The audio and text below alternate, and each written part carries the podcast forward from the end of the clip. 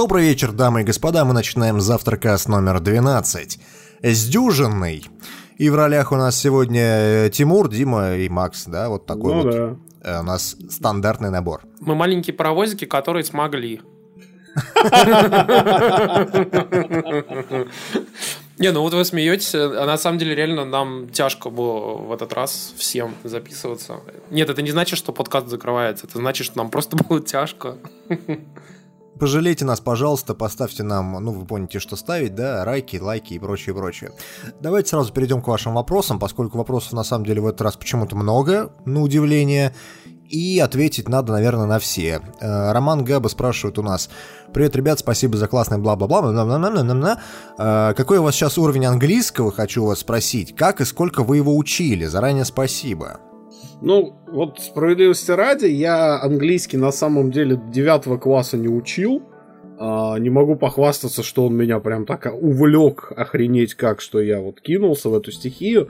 Но меня приперли видеоигры, потому что в определенный момент а, пираты скатились, лицензионщики еще не лицензировали все игры, которые выходили, а играть хотелось, играть хотелось не в промпт. И как-то я сам начал себя подтягивать, и, собственно, вот э, с тех пор начал изучать активно английский. Потом мне помогла очень сильно практика, когда я начал журналистом работать. Э, Активно подтягивал язык уже в живом общении, поэтому я не могу похвастаться блестящим знанием на самом деле грамматики, потому что я не специализированно дрючил язык. У меня на самом деле были четко профессиональные цели для его освоения как разговорного, так и письменного, но могу сказать, что и литературу, и все остальное на английском я понимаю очень хорошо, и даже часто раньше работал синхронным переводчиком, так случалось. Так получилось, что я учил английский язык с 4 лет, с самого детского сада, но и, как бы, соответственно, после этого учил его практически всегда и везде. То есть, э, вот меня тут недавно даже спрашивал иностранец один, как бы, на тему того, что, типа, где я там, типа, учил английский. Я сказал, что я реально разговариваю на английском 26 лет уже практически.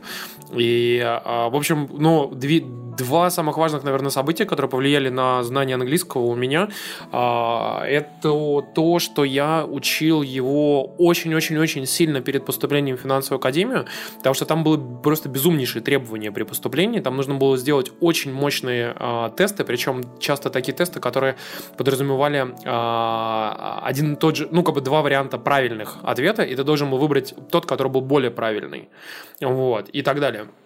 А второе это то, что как бы, я работал в, с кучей различных э, компаний и учреждений, э, где я работал с иностранцами. Вот. Начиная от клубной индустрии, где я возил артистов, э, диджеев, музыкантов, и заканчивая тем, что я вот сейчас работаю вообще в британской компании, которая напрямую работает с большим количеством партнеров в, собственно, Великобритании. Вот. И, ну, вот так, так и получилось. У меня достаточно стандартная история. Я тоже учил английский в школе. Учил его в институте и в колледже, в котором я учился, но тем не менее, должен сказать, что большую часть времени, наверное, английский это техническая литература, которую я читал по работе, и, как ни странно, видеоигры. И больше всего на меня повлияло Final Fantasy VII, поскольку некоторые вещи в 97 году я в принципе не знал, когда в нее играл, и поэтому большую часть игры проходил со словарем. Именно тогда я выучил кучу всяких кучу всяких интересных слов, да. Она тут недавно переходила на PlayStation 4, я вот сейчас с текущим знанием английского ее перепроходил, думаю, господи, какое же говно, какой же сюжет идиотский. Вот. Ну, такой, Дима, может не быть, это парадокс взросления, или, может быть, это парадокс того, что ты стал лучше знать английский, но в любом случае я что-то прям даже удивился. И, кстати, должен заметить, Final Fantasy VII очень криво была переведена с японского, поэтому там местами, ну, настолько смешной английский, что ты просто читаешь и думаешь, господи, да кто это писал? All это your писал base явно... are belong to us. Да, человек, для которого английский явно не был родным языком. Ну, то есть там реально очень смешной перевод иногда. Короче говоря, я надеюсь, что мы ответили на ваш вопрос. На самом деле мы прекрасно все знаем английский, понимаем его и, Yes, и comrade. на слух, Are you prepared to attack New York, my dear comrade? и в письменном виде, но в любом случае... Но в любом случае у нас есть совершенно разный уровень, например, разговорного английского. Я считаю, что из всех нас лучше всего знает английский Тимур, как ни странно. Да, чё, я лох. Ну да. Переходя к следующему вопросу, а, Денис Буденков пишет нам, очень люблю слушать ваш еженедельный подкаст, скрашивают походы в универ, не закрывайтесь, пожалуйста. Денис, если ты попросил, Постараемся. не будем. Только ради тебя. Так уж и быть. Григорий пишет нам. «А, Привет, ребята, нравится ваш подкаст, продолжать в том же духе. Вы по по подкасте попросили сказать, э, написать, если рубрика «Слухи про iPhone» вас задолбала. Задолбала. И раз уж вы начали приглашать Слышал, Тимур? Раз уж вы начали приглашать зарубежных гостей, может быть, позовете Вати Види, этого самого ютубера с лучшими роликами по играм Souls и Bloodborne, как раз к выходу Dark Souls 3. Ну что, позовем? Дим, давай. А, Проблема с этими звездами Ютуба в том, что, во-первых, с ними очень странно можно связаться, потому что через личку Ютуба они вообще, в принципе, никогда в жизни не отвечают. И не у всех есть возможность, э, ну, написать им на какой-то имейл и прочее. Они все очень скрытные почему-то. Не знаю почему. То есть некоторые, ну, ты знаешь, мы, кстати, не проводили research, э, посмотрим, может быть, там как бы с ним-то можно связаться, но вообще а, я могу сказать так, что из, а, объясню. Дело в том, что э, практически все эти ютуберы из-за своей популярности, особенно реально популярные ютуберы, а, их достает такое количество совершенно ёбнутых людей, что а, как бы люди там реально пишут, типа, как бы я хочу вырезать э, там глаза твоей мамы, например, там, или типа такого. Ну, то есть там могут совершенно ёбнутые Насадите люди их себе писать. на член, да. Ну, да, как бы, и помню, писал поэтому на прошлой неделе, да. они стараются максимально по возможности вообще всю свою персональную информацию скрыть, и как бы с ними связываться можно не только через всякие агентства и прочее. И несмотря на то, что как бы мы можем совершенно ответственно как бы заявлять нашим гостям, что мы типа там самый популярный игровой подкаст в России, как бы, что как бы близко к правде на самом деле, а, мы все равно при этом, ну, э, как бы это их не подкупает э, и может не подкупить. Ну, так или иначе, мы попробуем, почему бы и нет. У нас есть и, и более интересные гости, чем там ютуберы, которые как бы у нас ожидаются в будущем. А, Но, может быть, и интересные ютуберы тоже к нам заглянут. Короче, перевод с, тимуровского мар- маркетингового булшита. Вати Види напишем, не, не обещаем, что он к нам придет. Чувак с интересным ником Гемофилия пишет нам спасибо огромное за подкаст. Вы охуительно не пропадайте и разваливайтесь. Уважаемая гемофилия. Не пропадем и не развалимся, спасибо. Тебе назло. Сергей Ковалев ВКонтакте пишет, в 10 подкасте говорили о домашнем использовании различных VR в условиях квартиры. А не смотрели ли вы проект Virtuox Omni, либо аналогичное решение от других производителей? Пацаны, речь идет о беговой дорожке для Да, шутера, да, да. для VR. Это, это не шлем. Ш- шлем там как раз стандартный Oculus используется. Слушайте, ну эти дорожки, они же стоят очень дорого. Слушай, они стоят по 700, по 800 долларов, и, в принципе, это не самая большая цена за них, вот, ну, честно сказать. Просто вопрос в том, ну, представьте себе, а, как это будет в условиях малогабаритной квартиры. Это будет такая вешалка, типа вот э, того тренажера, велотренажера, который вы себе купили, чтобы похудеть. Вот это примерно то же самое. Это будет вешалка для одежды. Нет, здесь на самом деле, помнишь ту картинку, где, короче, такая развальная сове- советская пятиэтажка, из нее торчит кусок Ту-154 кабины. Ну вот да, это, это будет очень, очень тупо, на самом деле глупо. И к тому же, ну давайте ответим честно на этот вопрос. Нет, мы не пробовали. Хотелось бы нам попробовать? Да, хотелось бы. Короче говоря, давайте к следующему вопросу. А, Леська, Easy Та самая еще одна, наша, да. еще одна женщина, наша, которая да. слушает наш подкаст. У, их уже три парня. Леся, привет. Мы же, мы же с ней знакомы, на самом деле.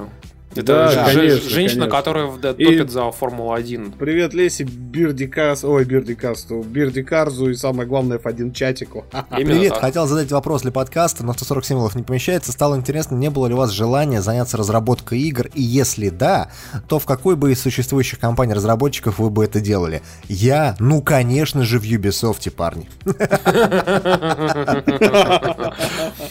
Я думаю, Тимур бы в банджи Слушайте, там в пошел. Ubisoft, на самом деле, у них же есть какая история. А, Судя по историям с Глаздора и с тому, с ну, судя по тому, что писали на форумах, на всякие. Дело в том, что если ты в Ubisoft не занимаешься конкретным а, проектом на данный момент, тебя, короче, пересаживают на специальный этаж в здании, в котором ты типа сидишь и получаешь да, и ты типа сидишь и получаешь половину зарплаты, но ты можешь делать вообще ничего. Там только след за часами, чтобы ты типа при- приходил там в определенное время, уходил в определенное время. Ты можешь сидеть и вообще ничем не заниматься. Вот, там в игры играть, короче, и тебе будут платить половину твоей зарплаты. Но когда, как бы, тебе, типа, нужно, чтобы тебя взяли на какой-то проект, то тебя, соответственно, забирают на этот проект. Причем это может быть все что угодно. Тебя могут посадить, например, на две недели э, поработать над Assassin's Creed, а потом взять на месяц, отправить, например, на Watch Dogs, а потом раз на две недели на The Crew, например, поработать. И ты, и ты никого не ебешь, что там, например, ты а, не понимаешь вообще, чего, какой, какой The Crew, про что, машина, что, как бы, всем поебать вообще. Типа, вот иди и делай. Вот.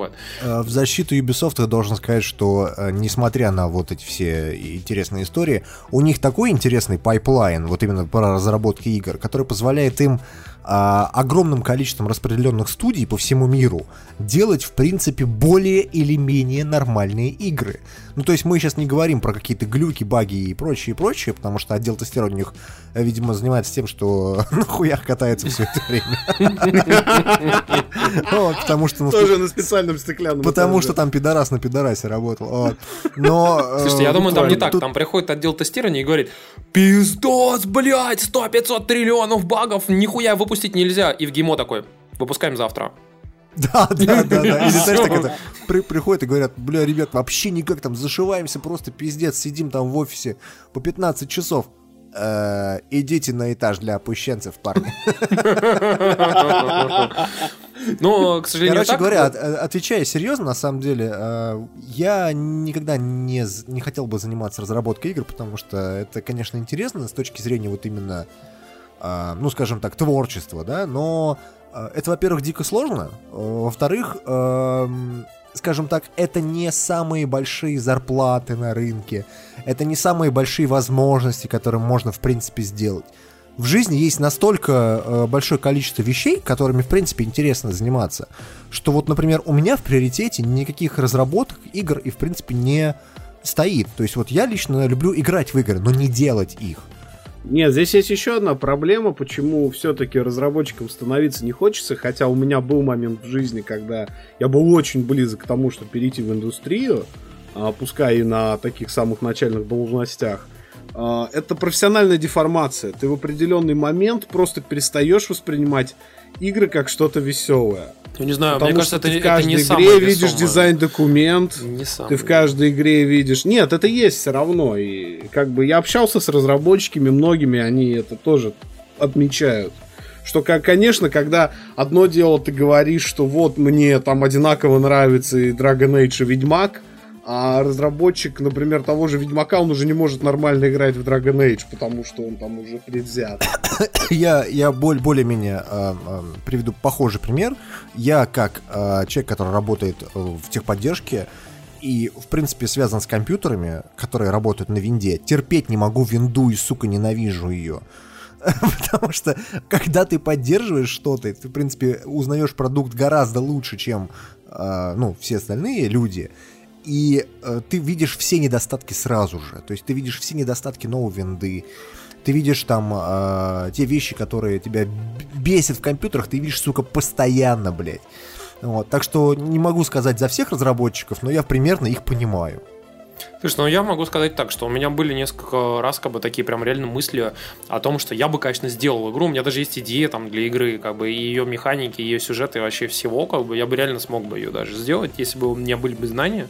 А, но вопрос в том, что я понимаю, что да, действительно, как бы ты променять карьеру, променять деньги, возможности и прочее на то, чтобы там а, быть разработчиком, например, в России, уж тем более нет никогда в жизни. Но, как бы, может быть, там уехать куда-нибудь в Швецию, которую нам а, как раз Дэвид Голдфарб так всячески промоутировал в прошлом выпуске. А, я бы, может быть, уехал бы, но для того, чтобы сделать проект, который я хочу сделать, это нужно или 10 лет опыта и быть супер признанным, чтобы тебя вообще уважали и сказали, типа, да, чувак, вот тебе делай, иди свою игру, а, или же как бы реально делать свою собственную там инди-студию какую-нибудь, как бы пытаться сделать игру, и максимум, на что можно надеяться, это стать настолько крутым, чтобы тебе доверились крупные платформы-держатели или издатели, как это, например, случилось там с каким-нибудь Unravel, а, ну вот э, в EA, или же как бы быть там как таким настолько крутым, чтобы тебе как Sony, например, вот No Man's Sky, да, тебе дали бы делать вообще супер крутой там мегапроект, там, да, маленькой студии небольшой. А, а боюсь, что, ну, для меня, особенно в таком возрасте, это мало реально, поэтому как бы нет, никак, уже этого не получится. Но идея для игры у меня есть классная, да. Я вам не Короче, расскажу. мы скучные реалисты, и отвечая на твой вопрос, Лесь, ну, наверное, нет, извини. А в новом сезоне я болею за Red Bull. Сергей Шафраник у нас спрашивает. А, у меня такой вопрос возник после 10 прослушиваний ваших выпусков. Перед этим еще и всех подкастов. Никто из вас не играет в музыкальной группе, никто не писал музыку для игр. И только одного из вас микрофон за тысячу баксов, я в этом не уверен. А, Yeti, вот который у меня, через который я говорил, он стоит Наверное, про мой род. 17 речь тысяч рублей. А твой роды стоит... э, Тебе ничего не стоил, не надо врать. И тем не менее. Ты по-еврейски его украл. Да. Вырежи это, Дим, считает- пожалуйста. Да, Нет, Хотя он стоит оставлю 270 долларов. специально. Татарский антисемитизм, Тимур. чтобы тебе было стыдно. Татарский Тимур, да. антисемитизм, карательные отряды Масада уже выехали на обрезанных конях. Сука. А потом Короче, они их съедят. читает морали про звук. Итак, а мой вопрос. Как вы умудряетесь писать подкасты с таким хорошим звуком, которым не придется даже последний говноед на планете? Молодцы. Говноеды к нам придираются все время. Вообще. Да, парни, вы понимаете, мы, мы читаем на самом деле то, что более или менее можно прочитать, поскольку хейтеров у нас достаточно много, не так много, как слушателей, но тем не менее они есть. И к Да. звуку они тоже придираются постоянно. Поэтому, как бы, на самом деле, звук-то хоть и хороший, но это все заслуга Димы, потому что Дима у нас а, супер знатный звукорежиссер, а, человек... Он тащила. Да, Дима вообще безумный тащила, и он э, умеет вытаскивать наш звук вообще на недосягаемые высоты с помощью 5 триллионов плагинов, а, которые он использует. А, а также... Можно я, можно я вставлю комментарий? На самом деле все неправда, а, просто дело в том, что звук на самом деле вот во всех подкастах, и, в принципе, я вот общался с людьми, которые пишут подкасты, там то же самое, не знаю, там, Галенкин с Кузьмичом. Звук в подкастах вообще ни хера не главное. Главное контент, который вы говорите. Поэтому, может быть, это не слышно, но я каждый раз, когда слух- переслушиваю потом наши подкасты, после того, как они выходят, я понимаю, что у Тимура пиздец как фонит микрофон, Макс плюется в микрофон, потому что нет поп-фильтра, а, я, я говорю очень тихо, а иногда очень громко, потому что я забыл выровнять свой собственный звук, и всю эту хуйню я слышу каждую неделю, каждый раз, когда выходит наш подкаст. А, так вот, это все абсолютно нахрен не важно. Пока Дима там а, откашливается, в общем, могу сказать следующее, что реально, на самом деле, действительно, контент э, не важен, как и фотографу. Знаете, любому фотографу по барабану на что снимать. И только полные обмутки и уебаны говорят о том, что «О, вот без моего там эльки, моего объектива, без моей лейки вообще ничего не могу снять. Как бы это все хуйня. Э, Как бы я могу сказать, что даже там э, суперизвестные фотографы умудрялись снимать на там типа одноразовую фотокамеру, как бы и на iPhone там могут снимать, и вообще на что угодно. Точно так же, как и подкастеры могут записывать на все, что угодно. Точно так же, как и контент интересный в Инстаграме, в Ютубе можно записать на, на, блин, на картошку, понимаете? Как бы вот наша любимая, например, там Ирина э, Горбачева, так ее, кажется, зовут, вообще записывает на фронтальную камеру iPhone 5s и пишет охренительный контент, и ее весело смотреть. Вот. А насчет, э, ну, как бы, я не знаю, насчет звука, на самом деле, Дима там как бы прибедняется, но он реально вытягивает звук очень хорошо, и он это делает с помощью кучи плагинов. А еще мы пишем все дорожки по отдельности, мы все эти дорожки друг другу высылаем. А, У Макса довольно сейчас неплохой микрофон Роды, у Димы Yeti, а я пишусь на iPhone 6 Plus, но с помощью... Носке. С помощью носка, который э, отчасти гасит реверберацию, и с помощью нового приложения, э, которое пишет его в хорошем качестве, более-менее. Потому что дело в том, что в новой прошивке а- iOS 9.3, а, к сожалению, полностью поменялся алгоритм записи в стандартном приложении эм, э, диктофон iPhone. И там теперь он пишет не в MP4, не в M4A, а в формате OGG, то есть в OGG Vorbis. И при этом еще к тому же очень сильно начал резать все частоты и из-за этого, ну и компрессировать звук. Из-за этого, ну, как бы мы больше не можем использовать это приложение, которое стандартное в айфоне. И и я использую типа более профессиональное от э, к- а, компании Griffin, которая производит аксессуары для а, iOS устройств. На самом деле, парни, а, есть прям буквально вот э, три, три вам совета дам. А первое, не надо экономить на э, микрофонах. Не бывает дешевых микрофонов. Просто запомните это, блядь. Вот на всю жизнь запомните, что микрофоны Это дешевые. как дешевая оптика. Да, купить отличный микрофон. iPhone 6, 6s Plus, э, да, 84 тысячи, очень хороший. Ну, просто э, микрофон, микрофон на самом деле более-менее нормальный, на который вы можете начать писаться, начинается от 5000 рублей. Если вы хотите вести свой подкаст, покупаете пяти- а, от 5000 рублей какой-нибудь микрофон, неважно какой, ну, Соответственно, сейчас все упростилось, вам не нужно покупать ни микшер, вам не нужно не покупать специальную звуковую карту для того, чтобы у вас звук был лучше, вам нужно достаточно купить какой-нибудь USB-шный дешевый микрофон. А, они практически все сейчас USB-шные, особенно если вы выберете какой-нибудь там род подкастер или там Blue, а, то они практически все USB-шные, некоторые даже совместимы с iPad и с айфонами, через Lightning там или через 40-пиновый разъем. Это первый ва- вариант, то есть вы покупаете хороший микрофон. Второй момент. Купите, блядь, поп-фильтр, поскольку вот эти все звуки... Я понял, Дима, я П, слышу, блядь. Б, Х и прочие вот эти все звуки, они все гасятся такой э, тряпочкой, натянутой на колечко. Чул- Чулочком натянутым на... Натянутым. Э, Короче говоря, и третий момент. Э, Купите такой микрофон или такую звуковую систему себе сделайте, чтобы вы могли слышать собственный голос. Когда вы слышите собственный голос в наушниках, у вас отпадает желание экать, бэкать, мэкать и всю вот эту херню делать, которую начинающие подкастеры всегда делают. Поэтому, парни, вот извините за этот ликбез, но просто э- э- это я и нашим тоже ведущим говорю, поскольку я всю эту хуйню потом э, заебываюсь вырезать с помощью аудишена. Ну, кстати, я могу сказать еще при этом, что мы периодически слушаем э, подкаст наших, э, ну не то что конкурентов, но как бы там соседей по, кате- по- по- категории там и прочее. И иногда, конечно, там прям э, без слез не послушаешь как бы качество звука.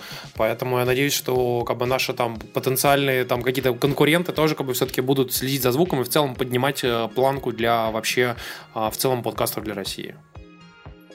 Так, а, нас спрашивает Андрей Бубловский. Завтракастеры, как же хочется употребить катанавты, вот хоть убейте. Э, окей. Что вы думаете по поводу такого явления, как вейпинг? А, вот Максим прокомментировал. Эта ведь штука сразила даже сильнейших из нас, даже Аллаха, даже Тоху Жирного. Я не буду комментировать ни Аллаха, ни Тоху Жирного, потому что я боюсь как Рамзана Кадырова, так и гнева миллиарда школьников. Так Тоху жирного. Что страшнее еще вопрос, Миллиард школьников, ты что, как бы, ты пишешь про Тоху Жирного и сразу там просто, как бы, тебе, да ты вообще Там просто тебя да». массой авторитета, Да. В общем, а, чуваки, а, как бы на самом деле... авторитета. No pun intended, да? Я, на самом деле 6 лет назад бросил курить вообще а, полностью, как бы, и ни- нисколько вообще не жалею. У меня был миллиард случаев, когда я теоретически мог заново начать курить, когда вокруг меня все курят, но мне повезло, как-то меня отбилось кон- полностью вообще желание. А вот Макс, Макс у нас как бы вот прям в процессе. Вот. На самом деле я э, курю трубку э, приоритетно, потому что э, ну, я с 16 лет целенаправленно курю трубку, собираю трубки, собираю табаки разные, сам их смешиваю. Но э, вейпинг, он просто дает схожие ощущения, и подобрать хорошую жидкость для электронной сигареты сейчас проще, чем хороший табак для трубки. И поэтому я сейчас э, дымлю, когда, собственно, в дороге, и трубку курю только дома. А говоря про модель электронной сигареты, потому что, наверное, это тоже имел в виду, у меня сейчас простенький iJazz 2, и с вариавольтом я себе сигарету буду брать, ну, наверное, через месяц, не У раньше. меня, парни, к сожалению, больные легкие, поэтому я не курю и вам не советую. Но давным-давно, когда-то у меня был колен, как у Тохи Жирного, а сам я, а а сам я был не, не очень Тохой Жирным, а был Тох- Тохой Худым, я бы даже сказал Тохой Худощавым. Вот. Я видел И фотографию. а, в, те, в те времена я действительно очень сильно любил кальяны, потому что кальяны, если вы уж решили курить, то уж курите через э, реально там воду или через что-то, поскольку меньше ущерба для ваших легких. Не слушайте А- Диму, потому что в среднем за а, одну тяжку кальяна вы употребляете больше смол и это, как бы, никотина, чем вы употребляете за одну тяжку обычной фотографии с сигареты с А за одну тяжку московского воздуха вы вдыхаете столько говна, что вам не нужна электронная сигарета, пацаны. So the girl come downstairs. She come out her apartment with her baby with no shoes on. I said, "Oh, girl, it's cold outside." She said, "Something ain't right." I said, "Oh man." She said, "Oh man, the building is on fire." Один из самых популярных э, инсайдерских сайтов в интернете про игры под названием All Games Beta а, попал в очень популярную ситуацию, надо вообще, в принципе, в истории медиа, особенно российских, когда э, владелец сайта по, по, посрался с другим владельцем сайта, посрался с менеджментом, все друг с другом посрались, и сайт в итоге был закрыт. А, причем закрыт он был таким образом, что человек, который вел Твиттер, лишился своего личного Твиттера, как бы, который даже у него был, и вообще куча всего, и там писал о том, что э, владелец All Games Beta закрыл его по неким религиозным и политическим причинам. Что вообще идиотизм, потому что, по идее, сайт был ну, максимально нейтральным. Он даже, в принципе, не писал своего мнения ни о чем, потому что в основном они делали реально сливы с очень сухими э, комментариями, типа «посмотрите на скриншоты игры, которые никогда не выйдет». Или «посмотрите на, там, допустим, видео из игры, которая выйдет через там, два года». Вот, что-нибудь в этом роде. И в итоге сайт, сайт действительно закрылся. Э, он был построен очень просто и очень легко, но был именно ценен своим контентом и быстротой выкладывания этого самого контента. Но э, они прошли этот этап, как бы, и вот буквально совсем-совсем недавно, чуть ли не вчера или позавчера, открыли новый ресурс под названием All Games Bet, Delta. А, теперь, а, по сути, как бы, ну, суть будет та же самая, но а, ресурс будет другим. И, но делать, я так понимаю, его будет теперь там один человек всего лишь, и, возможно, может быть, кто-то ему будет помогать. Посмотрим, но а, сам факт, то, что издания в последнее время периодически умудряются закрываться еще, кстати, GameTrailers. Да, Future Publishing вообще весь под угрозой находится. Это MCV, Edge и прочие достаточно культовые издания. Да, Game умудрился у нас закрыться. А, до этого закрылся CVG, кстати, очень крутой сайт с очень крутым SMM. А, вообще, ну, я мало видел игровых а, ресурсов серьезных, у которого был бы настолько крутой SMM, как он был у CVG. Вот, это компьютер Video да, Games. кстати, да. Вот, и мне было очень жалко, конечно, когда они закрылись. А, но вообще такова ситуация, что действительно а, крупные издания а, игровые в мире, а, которые мы как бы сейчас опускаем All Games Beta, Delta и Beta Delta, который по сути является как раз таки таким бложиком, но очень много крупных изданий игровых закрывается просто потому, что они не способны конкурировать с форумами, с Reddit, с всякими бложиками маленькими. Неогафом. Да, как бы, ну, Неугав всегда существовал, но просто дело в том, Слушайте, что люди... ну просто все эти сайты, они просто берут и пересказывают на Угав общем-то. Да, по большому-то счету. Собственно, как и мы это делаем, российский новостное, новостное пространство — это филиал Неагафа, по большому счету. Ну, это правда. Это, вообще, в очень многих, э, э, я бы так сказал, очень многие новостные источники берут свои данные из каких-то централизованных источников. Если мы даже мы возьмем новости в целом, то Максим особенно это знает, что э, как бы есть некоторые информационные агентства, которым как бы сливают или они первые узнают за счет э, своей сети корреспондентов э, какие-то новости, Конечно. а потом, соответственно, они эти новости продают. Вот. А, та же самая, например, Лента.ру, которая была дико популярной как бы, в свое время за счет своей быстроты, получала все свои э, новости как раз-таки из лент, из лент Интерфакса и Тартаса, э, АП, которая Associated Press, France Press там, э, и так далее, и так далее, и так далее, и так далее. Вот. И, собственно, как бы у Максима точно такой же э, вот ресурс, э, который называется Татаринформ. Это, по сути, как бы региональное информационное агентство, которое тоже точно так же узнает э, в своем регионе, как бы в окружающих регионах новости. Централизованный хаб, по большому да, счету. просто узнает как бы новости первыми и точно так же продает их в центральные какие-то там места и точно так же их раздает. Вот. И точно так же работают игровые ресурсы. То есть они, по сути, берут свои новости из каких-то централизованных мест.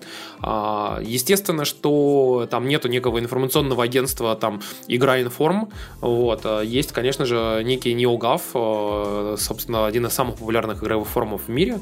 И есть э, ресурсы, которые агрегируют э, новости про игры, например, N4G. Он является одним из самых популярных в мире. Туда новости размещают пользователи, и они популярность свою э, получают за счет того, что на них люди кликают кликают, их читают, их комментируют и вообще как бы как-то активничают с этой самой новостью. А еще и... есть специализированные сайты специально для игражуров. Это типа gamepress.com, на котором ассеты из пресс-релизов продаются за деньги. То есть, если у вас есть Да, какой-то кстати. журнал, например, и вам нужна обложка с мастер-чифом на обложке э, в разрешении неебическом, которое весит там под 500 мегабайт один файл, то вы заходите на этот сайт, платите им какое-то определенное роялти и получаете этот ассет, дальше можете с ним не делать все, что хотите. всё- не все так просто. Дело в том, что я в свое время, когда, например, работал в Ленте.ру, э, я был э, пользователем одного из таких сайтов, э, одного из самых известных в мире, по-моему, назывался Game, Gamespress как раз-таки. И в него просто получаешь приглашение. Тебе просто-напросто сайт высылает приглашение, если ты игражур, и ты бесплатно становишься его пользователем, и ты мониторишь ленту, того, что выбрасывают э, паблишеры и, соответственно, разработчики. То есть, да, там э, лента пресс-релизов, в большому Лента пресс-релизов, информации, скриншотов, видосов и так далее. И, как говорится, кто первее эту информацию получит, кто первее ее опубликует, тот и прав. Вот и все. Ну, опять же, среди новостей каких-то интересных, там, про какие-то известные всем игры, которые интересно читать, 90% контента таких сайтов, это всякие там, «Э, на мобилочках вышло э, Герои-волшебницы номер 7, э, Это так, скачайте это нас правда. на андроиде, наше приложение набрало 2000 установок, ей! Ну, в общем, на самом деле, ты действительно должен там сидеть и прям вот выискивать среди, там, грубо говоря, э, там 50 постов в день, которые появляются на этом сайте, да, в, закрытом, в закрытой его области, которая только под авторизацией доступна. Ты должен реально сидеть и ждать, пока появится, допустим, там, три реально нормальных поста. Например, там, новый трейлер, там, какого-нибудь Марио Карта. Или, например, там, типа, как бы новые скриншоты, там, какого-нибудь, там, нового Saints Row. Вот. И как бы ты, ты как бы сидишь и ждешь, вот раз появился скриншот, тут же хуяк пошел, запостил. Все, ты первый, ты успел, ты классный. Как бы. Еще, и причем люди как бы будут брать эти скриншоты у тебя в итоге. Как бы, вот. А если ты еще умудрился на них watermark свой поставить, то еще и будут с твоим watermarkом забирать. Собственно, очень многие сайты так и делают. Ну, суть вся в том, что фишка All Games Beta, а ныне All Games Delta заключается в том, что этот сайт был ценен для игроков ровно тем, что он выкладывал а, пресс-ассеты, пресс-релизы а, в нетронутом виде. Это были скриншоты не пожатые, это были не пожатые арты. Это были тексты пресс-релизов, не исковерканные рерайтами многочисленными. А, И, собственно, очень радостно, что сайт продолжит существовать, поскольку на самом деле это был очень полезный инструмент для того, чтобы ориентироваться в новостях. Кстати, если уже мы про эту тему говорили, то последнее, что я хотел э, рассказать нашим э, читателям и, слушателям, дело в том, что многие про это не знают. Это реально как бы информация, которая, к сожалению, до сих пор в России не очень популярная. Есть такой сайт, э, который называется Gamerside. Как бы он, он пишется через сайт, вот как сторона, ну то есть gamer-gamer, side сторона, но, но сторона не через I, а через Y. То есть Gamersyde через букву Y. А, Дело в том, что этот сайт, он выкладывает видеоролики и трейлеры в не только как бы в обычном формате, там, допустим, там, э, там 360p, 480p, там 720p, 1080p. Они выкладывают еще в непожатом видео ролики. То есть в том виде, в котором им их- присылают, допустим, там 5 гигабайт, одна минута какая-нибудь там а, присылают, например, паблишеры им, они в том виде его и выкладывают. А, то есть, как бы можно посмотреть его в таком виде. Соответственно, если вы такой же графодрочер, как и мы, и считаете пиксели, чтобы понять, э, а есть ли там антилязинг там 2, 2 там, или 4, Пидоры. или там 1080p, или там 720p, или 900p там и прочее, короче, вот там вы можете реально посмотреть ролик в непожатом виде, посчитать каждый пиксель и увидеть там, а, какого цвета используется там, типа, текстурка на руке на Натана Дрейка. Hello, how are you? I am under the water. Please help me. Here too much raining. Популярная рубрика Microsoft обосрались, а мы не Sony Бойский подкаст продолжается. На неделе Epic Games, э, это компания, которую не нужно представлять, а все-таки мы ее представим, это люди, которые делают Unreal Engine и сейчас э, новую игру известного фотоблогера Галенкина под названием Paragon. Но это не его игра, не надо преувеличивать. Он будет их выпускать. Но Ну, он будет доволен, я думаю, этим упоминанием. Так вот, а, они в лице своего сооснователя и человека, который, собственно, возглавляет разработку Unreal Engine, Тим Суини, да. А, наехали на Microsoft, весьма неожиданно для всех, включая саму индустрию, и их политику в отношении Windows Store и универсальных приложений Windows, о которых мы говорили в прошлом подкасте. Они хотят монополии, наша задача бороться с этим. Примерно такой посыл был у Тима Суини. В статье, и статья очень подробно расписывала все то, что не нравится Суини во всем этом, но самое главное, что ему не нравится, что фактически у людей типа Epic, у разработчиков забирают рычаги а, распространения своих приложений за пределами площадок Microsoft. И контроля над этими приложениями, и как они, Да. как они там кастомизируются, и что с ними можно делать. Именно. Но, кстати, я могу сказать следующее, что я выступлю здесь адвокатом дьявола, а, как бы отчасти. Я, хотя я поддерживаю как бы теорию, э, на самом деле, э, Тима Суини в целом, но выступлю адвокатом дьявола. Дело в том, что э, Microsoft на данный момент решили и поняли, что они хотят идти путем Apple, А, потому что они хотят из Windows и Windows Store и вообще контроль над этим всей этой историей сделать, по сути, Apple Store, как он на iOS работает. Просто дело в том, что, как, бы, как, нам, как нам всем известно, все разработчики мобильные разра- зарабатывают деньги на iOS, очень небольшая горстка зарабатывает на андроиде. При этом на андроиде кастомизация во все поля, но пиратство. На iOS никакой кастомизации, э, как бы все анально огорожено, но деньги. То есть, грубо говоря, ты как бы смиряешься с позицией Apple, как бы как они там все анально городили на своей системе. Ты смиряешься, говоришь, окей, хуй с вами, короче, делаешь приложение, зарабатываешь деньги. Или делаешь, чтобы все было свободно, легко и вообще как тебе угодно, как бы, но с потенциальными вирусами и с потенциальным пиратством, и ни хера не зарабатываешь деньги.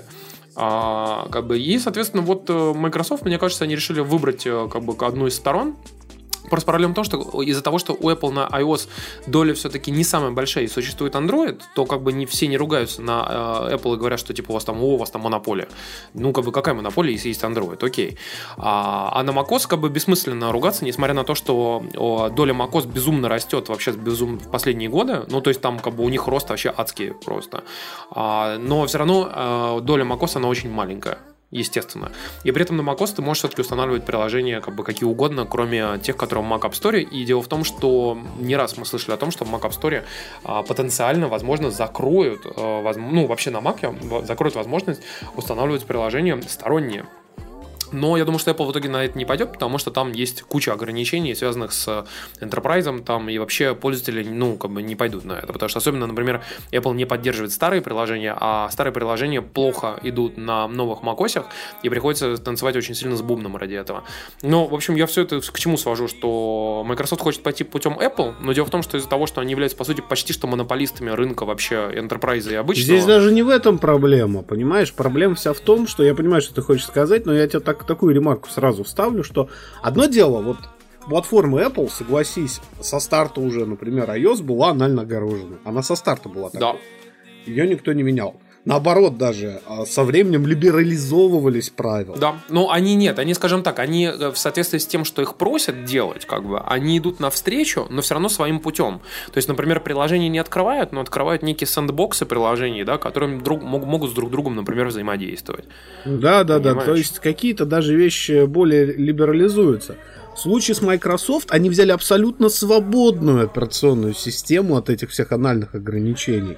Помимо того, что они монополисты. И стали превращать ее в анально огороженный такой сэндбокс. Ну да. Ну, Microsoft уже прокомментировала слова лидера Epic Ну Games. да, я видел этот комментарий. Они там по сути ничего не сказали. Они сказали, что на конференции Build они расскажут, э, что это будет типа чуть ли, не- ну не то, что open source, но типа очень открытая система, и она очень будет понятная, и типа вообще все будет супер-пупер понятно, короче. И все теперь ждут конференцию Build, которая будет вот как раз весной, чтобы типа узнать подробности всей этой хуйни. Я просто напоминаю, что Microsoft э, свое, скажем так, эм, видение меняет чуть ли не каждый месяц, поэтому что там будет на конференции, это еще бабушка надвое сказала.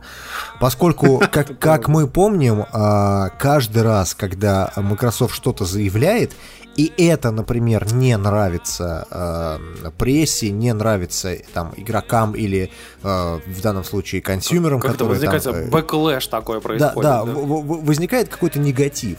Они сразу же буквально там на следующий день говорят, что не-не-не-не-не, пацаны, мы вообще другое поняли». имели в виду. Вы просто, не-не, вот вы подождитесь, когда у нас будет там а, конференция, мы там вообще Когда мы объясним. придумаем, что сказать. Просто на, Да, на да, пальцах, да. на пальцах объясним, что вы вообще не правы сейчас. И вот сейчас именно такая история случилась. Если бы Epic Games не выступили с, э, с этим программным своим заявлением, то Microsoft бы и не прокомментировал ничего, и ни хера бы не делала. Слушай, ну это как было с Xbox Это One, правда. когда они сказали, типа, как бы, что будет все вообще огорожено адски, короче, а потом все такие просто, вы что, охуели? Короче, и они такие, типа, ой, мы, мы решили все отменить. Не-не-не, мы не охуели. Не-не-не-не-не. Мы, мы только чуть-чуть, мы совсем немножко Короче, э- это, это мы к чему на самом деле все ведем? А, дело в том, что на этой неделе а, Microsoft прославилась тем, что закрыла один проект, который, ну, довольно долгое время был, скажем так, если не флагманом, то одной из той иг- игр, Это которые... был Один флагман символов. DirectX 12, кстати. Да, э- это была игра а, Fable Legends, которая должна была выйти и на ПК, и на Xbox One. Причем это было А с самого теперь не начала. выйдет нигде. С самого начала это было известно, и там должен, должен был бы быть мультиплеер а, Кроссплатформенный, между... Да, кроссплатформенный. И в итоге э, игра не выходит нигде. Ни, Да, ни потому там, ни что там. студия закрывается, игра закрывается, все идут нахуй. Вот так. Ну, а, вообще, как бы еще, к, к слову, закрыли датскую студию э, Pressplay, которая делала Project Knoxville, или, или как, или Project Nox. Ну, в общем, Нокс, Ну, в общем, кор- какую-то, короче, не, не очень большую инди-игру, но все равно обидно и жалко, потому что, если, если честно, любая игра заслуживает, особенно как бы какая-то неплохая явно, как бы, да, а, заслуживает вообще того, чтобы как бы появиться. А, нам, если честно, жалко, потому что в- вот в последнее время мы посмотрели картинку, а, она курсировала в последнее время в интернете, а, связанная с тем, как выглядела э, год назад страничка студии Microsoft э, Game Studios, ну, различных студий, с которыми она работает, год назад и сейчас. И там список реально в два раза меньше стал.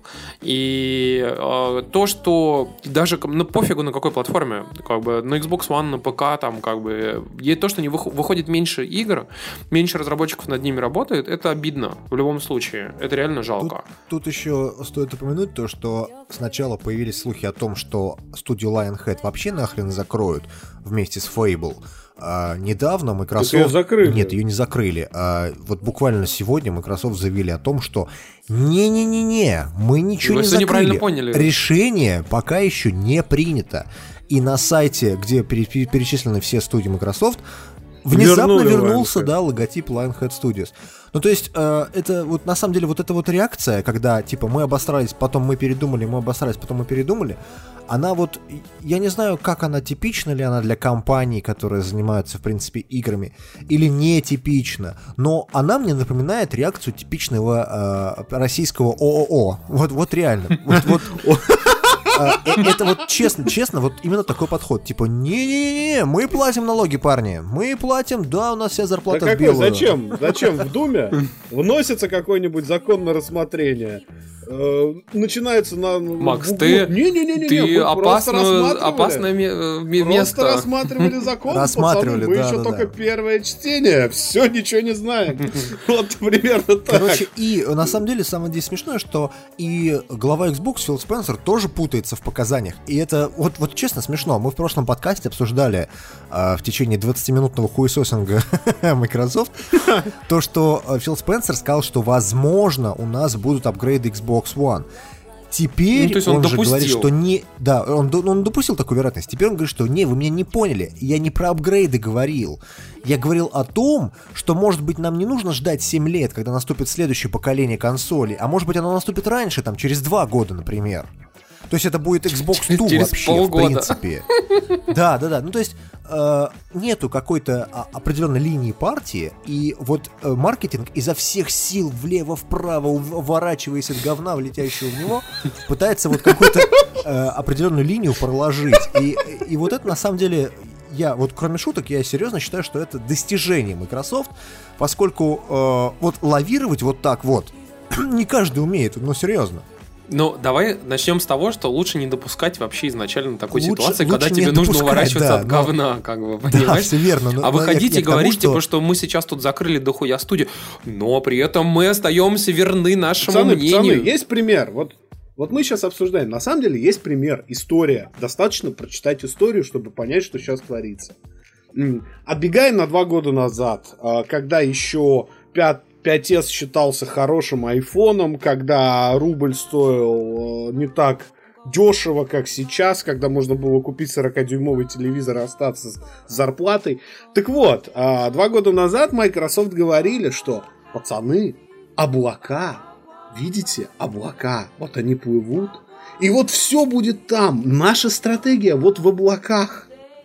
Сейчас кто-нибудь вообще хоть какая-нибудь игра про это помнит, кроме Крэкдауна, который, похоже, тоже тихо придушит? Ну, кстати, блин, вот ты вспомнил о Крэкдауне, мне сразу стало печально. Потому что Spellbound, парни, Spellbound, напоминаю. Ну, понимаешь, просто дело в том, что когда они все говорили об облачных, там, э, вообще вот этих всех хуйнях, которые помогут играм Xbox выглядеть очень классно, я вспоминаю о том, что а, примерно в этот же момент начали выходить как бы масса различные демки и различные презентации с GDC и так далее, типа как можно использовать, например, там облачное освещение. Мы, об этом, кстати, это обсуждали, например, с Юрой, э, Турбоджедаем, да, о том, что, например, можно делать прибейкт освещение, то есть то освещение, которое заранее просчитано с помощью э, облака. Но в целом, даже с очень крутым интернетом, даже с, даже с очень вообще классным как бы, коннекшеном там, и вообще там всей системой обсчета, у тебя все равно будет безумный лаг от освещения, который ты просчитываешь в облаках, и тем, что как бы у тебя происходит здесь вот. Но максимум, что можно там какую-нибудь фоновую херню там сделать, например, там типа на фоне, знаешь, там э, уничтожился какой-нибудь э, там небоскреб, который разрушился на фоне карты, как бы и ты просто поднял голову, увидел, как там разрушается, например, небоскреб. То есть это вещь, которую не обязательно обсчитывать там супер-пупер в реальном времени. Вот. Ну, как бы такое можно сделать. Ну, например, выстрелить в стенку, чтобы она красиво разрушилась, как бы процедурно, э, с кучей обломков, э, и все это посчитать в облаке, как бы это нереально реально. Ну, то есть, как бы... Ну, суть вся в том, что вот э, абсолютно все то, что сейчас говорит Microsoft, это просто такой же пиар-спик, как эти облака. Это когда жопу прикрыть нечем, и начинаются разговоры про апгрейды. А что за апгрейды? Да вы знаете, мы еще сами не знаем, но мы решим. А, а, кстати, Windows Store. Но ваш Windows Store говно. Ну вы знаете, но мы решим. Вот мы расскажем через два месяца. Срочно пиши методичку. Ну да, да, это, это, это выкручивание. Но я должен сказать, что вот меня, честно, восхищает такое выкручивание, потому что на это не каждый способен. Это вот реально, знаете, как это старый анекдот про Рабиновича, да, там женщина рожает, да, как фамилия Рабинович, ничего, выкрутится.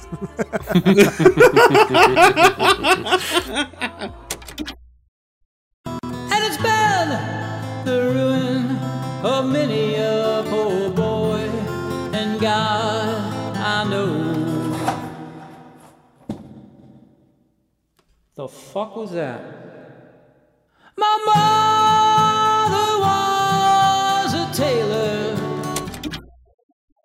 Итак, а, мы а, поиграли в игру под названием «Спецотряд». А, она... Давайте, давайте более, более к тексту. Том Клэнси Splinter Cell она называется.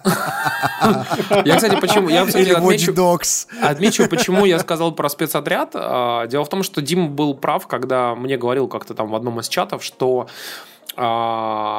реально Division, The Division это одна из тех игр, особенно ММО, особенно в то, та игра, в которой как бы очень много текста, очень много звуков и вообще всего-всего, там типа речи и так далее, которая очень хорошо переведена на русский язык. То есть, э, вплоть до того, что я могу сказать, что даже я, э, после того, как мне Дима сказал там о том, что, типа, например, она классно переведена, я переключил весь... Э, там, кстати, можно переключать отдельно текст-интерфейс, текст, да, то, что говорится, то, что как бы произносится вслух, можно все прям на лету, без всяких перезагрузок переключать, как бы как оно будет там типа звучать на каком языке.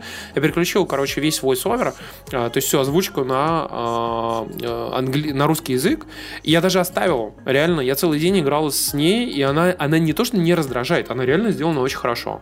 Вот честно. Нету, нету вот этого идиотского перебегиба, который был и в Ведьмаке, кстати говоря, когда у тебя актеры играют от души. Но ты не понимаешь, Дим, все-таки Ведьмак это игра на 250 часов озвучки. Нет, ну понимаешь, э, тут я понимаю, что фразы повторяются и прочее, прочее. Ну тут тоже много озвучки. Диалог честно. между там NPC, он звучит, как он бы звучал в реальной жизни. Он не звучит с надрывом таким, знаете, вот, то есть как, как, как вот у нас принято российская театральная школа, да, то есть ты должен подать текст изнутри.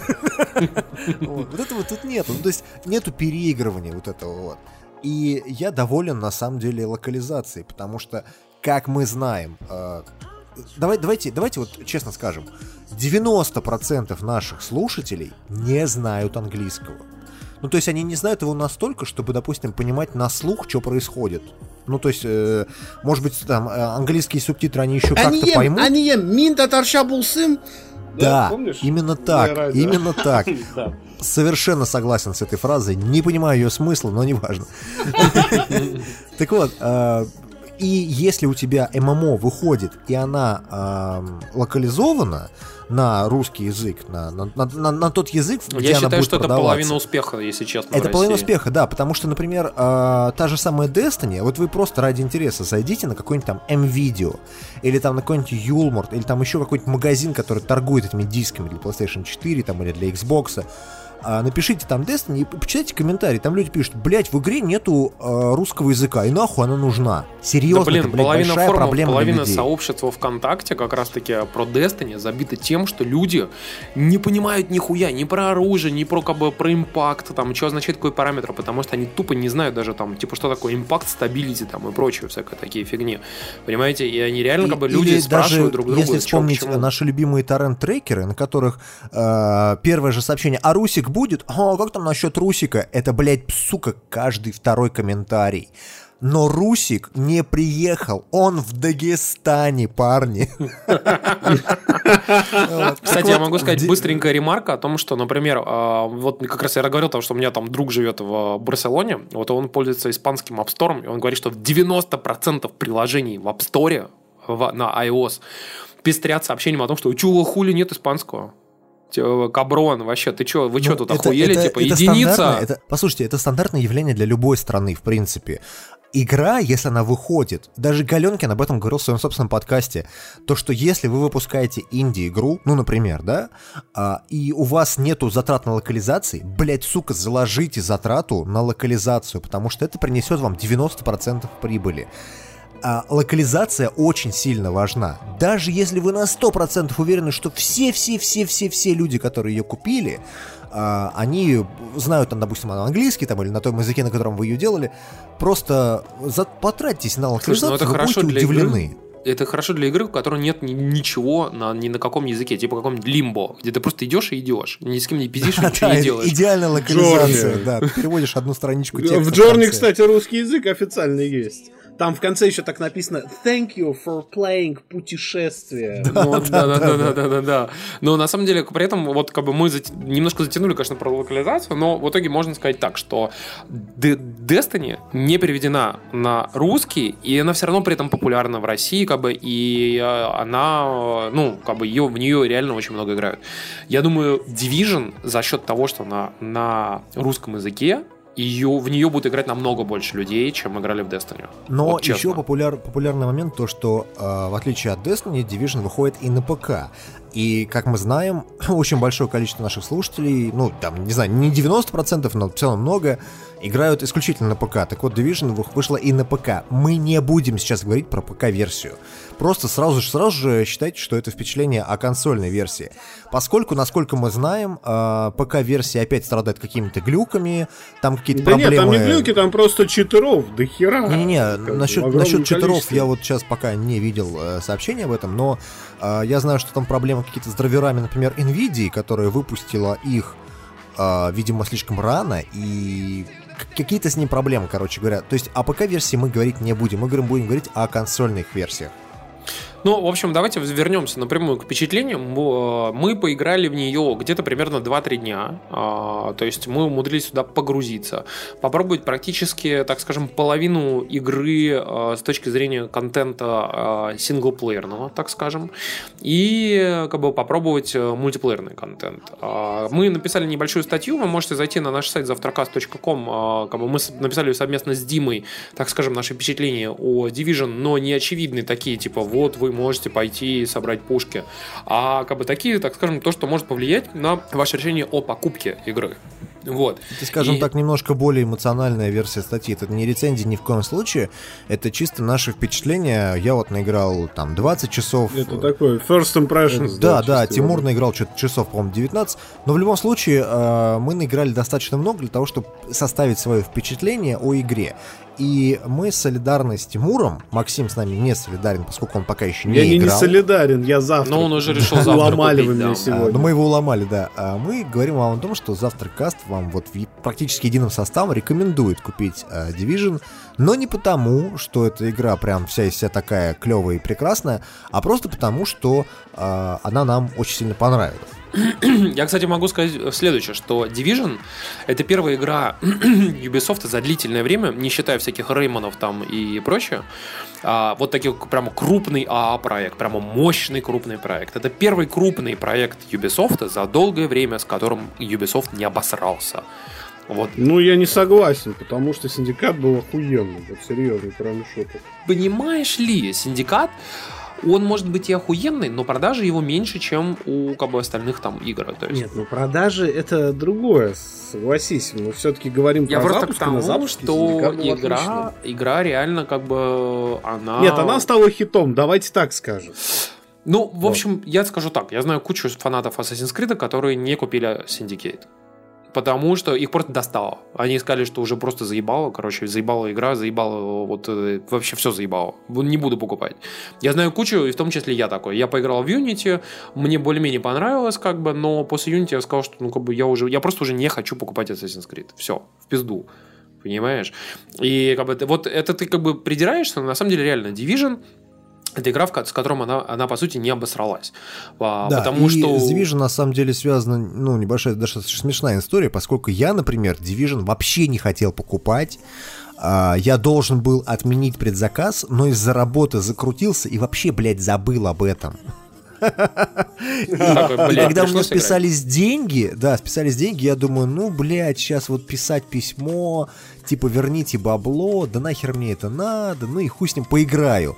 И оставил, в итоге я остался доволен на самом деле. Division это, по сути, некая смесь э, онлайновой части Destiny и Borderlands, потому что она, собственно, похожа части и на то, и на то. Э, и, так скажем, механики шутерной Splinter Cell, короче, вот Conviction и Blacklist и Watch Dogs отчасти. Вот. А при этом игра а, совместила, так скажем, себя все самое лучшее, что она могла взять вообще ото всех этих игр, включая, я бы так сказал, даже она а, сделала, она взяла в себя лучшее от механик Destiny, в плане там лута, в плане онлайн механик, как они построены, там матчмейкинг и так далее, и перепрыгнула их на голову. Потому что как бы, мы вот обсуждали до этого еще там как-то с Максимом. Дело в том, что в Destiny, когда делалась э, игра, она делалась из расчета того, что она будет выходить на старых консолях. На постгейм. Да, на Xbox 360 и на PS3 она была довольно популярной на, не, на них как раз-таки. И из-за этого им приходилось брать их в расчет. И, конечно же, на 512 мегабайтах оперативной памяти ты не очень много сделаешь. И от этого как раз отличается Division тем, что там все происходит очень быстро, матчмейкинг происходит быстро, а, все локации практически, как бы так скажем, вплетены друг в другу, то есть есть такое хорошее выражение seamless э, на английском языке, э, это значит то, что они непрерывные, ты по сути практически не испытываешь никаких загрузок э, в Division, кроме того, когда у тебя, например, рестартится чекпоинт. Ну, допустим, там убили всех твоих чуваков, как бы во время миссии, и, естественно, нужно перезагрузить чекпоинт для всех там четверых там членов и, твоей команды. А в целом игра действительно непрерывно, практически везде открытый мир, как бы, и э, он открыт, соответственно, для всех членов твоей команды. А если ты находишься в Dark зоне, PvP зоне, то она открыта, то мир открыт вообще там для толпы народу, который находится в этой самой зоне. А, и а, при этом в, игра, в отличие от, от Destiny, она обладает гигантским количеством контента. Пусть, да, вот этот контент немного репетативен, но, собственно, это во всех играх с открытым миром сейчас происходит такое. Будь то хоть Mad Max, хоть э, там Just Cause, хоть Batman какой-нибудь, э, хоть э, Assassin's Creed, а, даже какой-нибудь Metal Gear Solid 5, как бы, мы любую игру берем, там все равно репетативный контент. Он все равно повторяется, повторяются миссии отчасти там и так далее. Но здесь ты ходишь по все время разному Нью-Йорку, разным районам, по-разному оформленным, по-разному сделанными, и как бы часто разные типы врагов начинают появляться, разное оружие, ну и, так скажем, просто интересно ходить и смотреть на все это дело, интересно это все дело исследовать, и э, контента так много, что, в принципе, если ты просто пробежишь галопом по Европам, один только синглплеер, и будешь это делать реально быстро-шустро, то как бы за три дня ты сможешь пробежать всю сюжетку. Ну, то есть, да, это займет у тебя часов, ну, не знаю, ну, 20-30 точно, это непрерывные игры. А если делать всякие побочки и там сбор всякой ерунды, то это ну, займет очень много времени. И по меркам ММО, на самом деле, я вот тут немножко не согласен с Тимуром, по меркам ММО контента в ней не так уж и много, скажем так. Если вы играли в какой-нибудь Warcraft или там Guild Wars 2, то, наверное, здесь а, контента реально не очень много.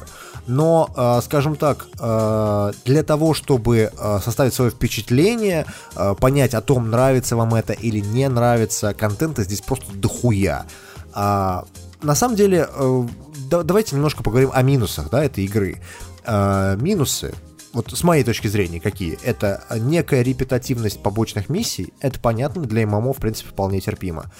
Это э, некое однообразие стиля, ну, то есть, грубо говоря, вы всегда э, находитесь в реальном мире, э, в котором произошла какая-то катастрофа, связанная с тем, что там э, появился вирус, который половину людей просто убил. То есть вы, э, скажем так, такой сталкер, который лезет за хабаром в зону, где куча мародеров. Я это вот так могу пересказать. И в отличие, например, от той же Destiny, здесь нет разнообразия. То есть здесь всегда Нью-Йорк. Даже когда вы э, в Zone, даже когда вы там заходите в метро, вы понимаете, что вы находитесь в городе, в котором что-то произошло. Ну, я как бы отчасти только как бы возражу о том, что здесь все-таки, конечно, разные места. То есть ты можешь быть и в канализации, ты можешь быть в порту, ты можешь быть на небоскребе, ты можешь да, быть но, там но это, где это всегда угодно. один и тот же как бы сеттинг, один и тот же... Ну, э, другую планету одна- тебе, од- конечно, не грубо говоря, покажут. одна- да, да, одна и та же локация. То есть, например, в Destiny мне нравилось то, что, например, вы попадаете сначала на Землю, там совершенно одна локация, потом попадаете на Луну, она совершенно другая и по-другому выглядит вообще в принципе, и там другие враги. Вы попадаете на Марс, там вообще все по-другому, Венера абсолютно по-другому выглядит, и сейчас там есть э, Сатурн, и там вообще все, ну, то есть э, каждый раз локации разные. А здесь такого не будет, поскольку здесь все в реальном э, мире, здесь ну, все здесь тоже отчасти разные места. Например, могут быть там, например, вообще полуразрушенный квартал, там горящий весь в пожаре. Может быть там какое-нибудь супер кладбище. Может быть все затянуто в желтой клеенке, такой типа все biohazard, biohazard такой. Ну, как бы там реально, как бы, конечно, все различается. Но все действительно, ну, предполагается, что ты находишься в городе. Например, пустыню ты там не встретишь. Ледяную там пустыню ты не встретишь. Джунгли не встретишь, естественно, как бы, да. Ну, к сожалению, это так, да. Как бы, но Да. это, это городская локация, но все, все разнообразие, которое подразумевается городской локацией, вы там встретите. Потому что Вы там когда реально... вот- зайдете а, в какое-нибудь депо, а, в котором стоят поезда, вы будете как мудак, вот как я, например, ходить и рассматривать каждый, сука, вагон, на которых разные граффити нарисовано. И реально очень-очень эти локации детализированы. То есть количество деталей а, на локации, оно очень большое. То есть, понятное на дело, каждом что- объявлении прочитать каждую надпись вообще. Да, и Серьезно. они все имеют какой-то определенный смысл. Ну, то есть, э, я не знаю, э, как, как вообще, в принципе, Ubisoft думали, э, то есть, э, как они должны были это сделать. Это должна была быть какая-то упрощенная ММО или, например, усложненная. Но художники и вот именно Art Direction в Division просто потрясающий. То есть люди реально работали и делали такое ощущение, чтобы у вас Нью-Йорк ощущался настоящим. То есть он ощущается таким, в котором реально бы действительно произошла катастрофа. И это очень клево. Это круто, да, действительно. Говоря, худож- э, говоря кстати, о минусах, мы, раз уж мы зашли э, про минусы, да, а, тут типичный Ubisoft. То есть у вас есть некая карта города, которая поделена на определенные районы, и в каждом районе есть некая вышка. Здесь она называется опорный пункт, ну то есть safe house какой-то. а, в котором вы, если умрете, начинаете свое, ну, respa- respawn, говорю, точка респауна и точка встречи игроков а, для матчмейкинга. А, и таких вышек там, ну, не знаю, штук, наверное, 30, если я ничего не путаю. Нет, там не 30, там, грубо говоря, в левой части города их э, штук 6, в правой части города штук 6-7, и внизу еще где-то штуки 3-4, а, соответственно, и, грубо говоря, там типа штук 15. И а, есть еще в Dark Zone тоже их не, э, штук 5-6, где-то так. Ну, то есть, типа, штук 20 их точно есть. Где-то так. Ну да, ну то есть э, люди, которые говорят, что в каждой игре Ubisoft есть вышка, ребята, Это вы- правда. это правда, да, к сожалению, это правда. А в Division действительно есть, э, ну, скажем так, вышки, синхронизации только не хватает. А, А давайте, пацаны, чтобы это, чтобы совсем все не было скучно, давайте я так, я вам буду вот как человек, который играл в бету, и она ему не очень понравилась. Буду задавать наводящие вопросы, а вы будете вот как-то на них отвечать. Ну давай. Вот, во-первых, а, насколько сильно вообще отличается от того, что мы видели в бете, дизайн сингловых миссий? Насколько их интересно проходить, во-первых, одному, и насколько их интересно вообще проходить? Первая миссия, которая была в бете, она не отличается вообще никак. То есть она точно такая же. А, но проблема в том, что это не первая миссия в, в полной игре, это как бы миссия, наверное, третья, да, если не ошибаюсь. А, то есть начинаешь ты не с того момента, в который у тебя был в бете. Короче, А- первый час игры, а, в- по сути, как бы ты проходишь а, то, чего Такой не было в бете. Да. Некий туториал, Мгм. да, я бы так назвал. А Вот после этого ты попадаешь в ту локацию, которая у тебя была в бете, и там, в принципе, все те же самые миссии остались, какие были в бете. А, здесь, скажем так, а, есть миссии откровенно идиотские, сюжетные я имею в виду, а есть миссии, которые просто запоминаются тебе, как они сделаны. Они реально очень клево сделаны. То есть это некий аналог страйков из Destiny, когда вот вы берете команду из четырех человек, идете и нагибаете там все, что движется. Точнее, вас нагибают, а вы прячетесь. Да, если... Вот, вот мы вам советуем играть на харде. Поскольку, когда вы играете на харде, вы собираетесь с четырьмя людьми, каждый из вас разучивает какие-то определенные перки, причем перки могут вообще не приносить вам никакой пользы, а приносить пользу, например, только команде. К примеру, Да. там увеличивать у всех бафы там, и так далее и тому подобное. А, вы вот этой командой идете на hard, и вы понимаете, что когда Ubisoft писали э, буковки hard, они, сука, не врали. Вот наши современные игры нас приучают к тому, что hard это такой normal. ну, по сути, в большинстве игр. Ну да, какой-нибудь А, ветеран из- на Call of Duty. Да-да-да, а какой-нибудь там э, мега-эксперт, это вот да, hard. Здесь не так. Здесь hard, это, блядь, сука, сер- действительно сложно, блядь. Поэтому, а normal, это действительно нормально. То есть на нормале ты можешь хоть, хоть один игру проходить и вообще не париться. На харде тебе приходится жопу рвать. И чем больше могу народу в сказать, party, кстати, тем что веселее. пи- первые, короче, треть миссии я проходил в одиночку на харде. Это было сложно, но выполнимо, как бы на самом деле. Но потом начались уже новые миссии, где-то примерно на половине игры. А, Это, грубо говоря, левая часть, а, уже не левая часть карты, там типа нижняя часть карты, потихоньку переходя в правую часть карты. Вот там начались миссии а, в районе 20 уровня, которые на харде в одиночку уже нереально пройти. И ты заходишь на харде в ворота, где толком негде спрятаться, как бы, и перед тобой там, типа, человек 10 чуваков, которых ты должен высадить просто гигантское количество патронов, чтобы их убить. И они причем бегут на тебя, как бы, а ты не можешь выйти, потому что если ты выходишь совсем-совсем далеко, то миссия заканчивается, как бы, и считается, что ты вышел за территорию этой миссии.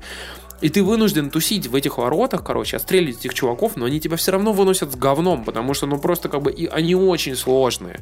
Они просто сложные для того, чтобы ты их смог убить один.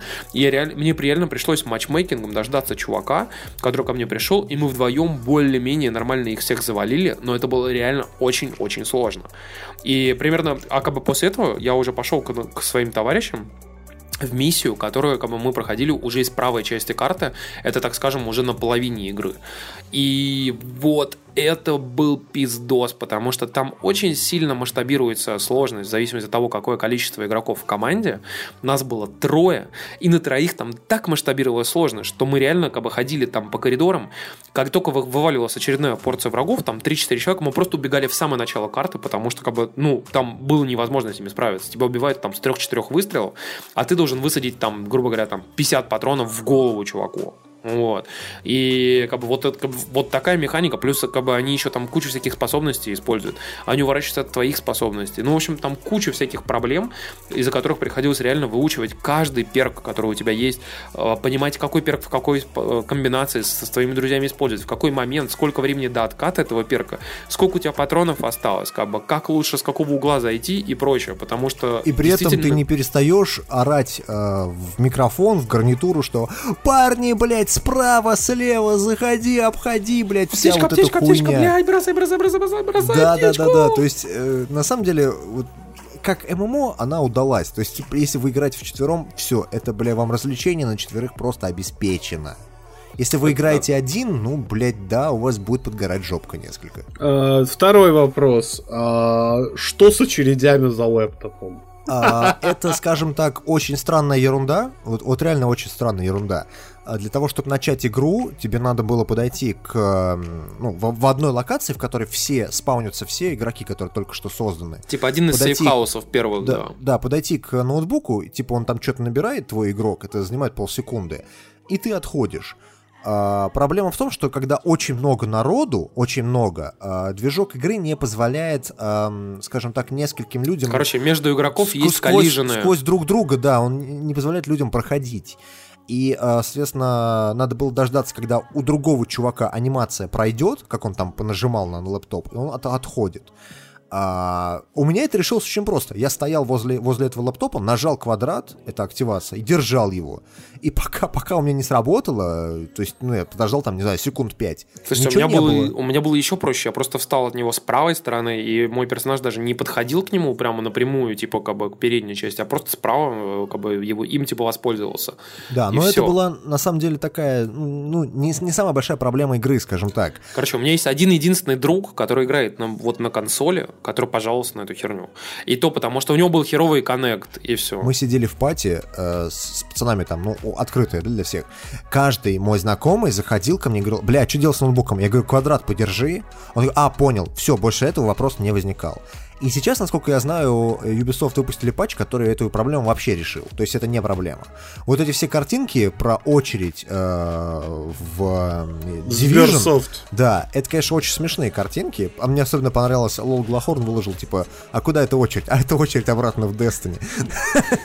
Вот это было очень смешно, на самом деле, но это не основная техническая проблема игры. Технических проблем у нее вагон и маленькая тележка, но, скажем так, нету нерешаемых проблем. То есть там одно время лежали сервера, но, извините, там такое количество людей сейчас играет, что действительно сервера могут время от времени подлагивать и падать. Такое бывает. Еще иногда бывает момент, что, например, игра вылетает на консоли. Но это как бы, я не знаю, у меня, у меня блин, достаточно часто такое бывает во многих играх.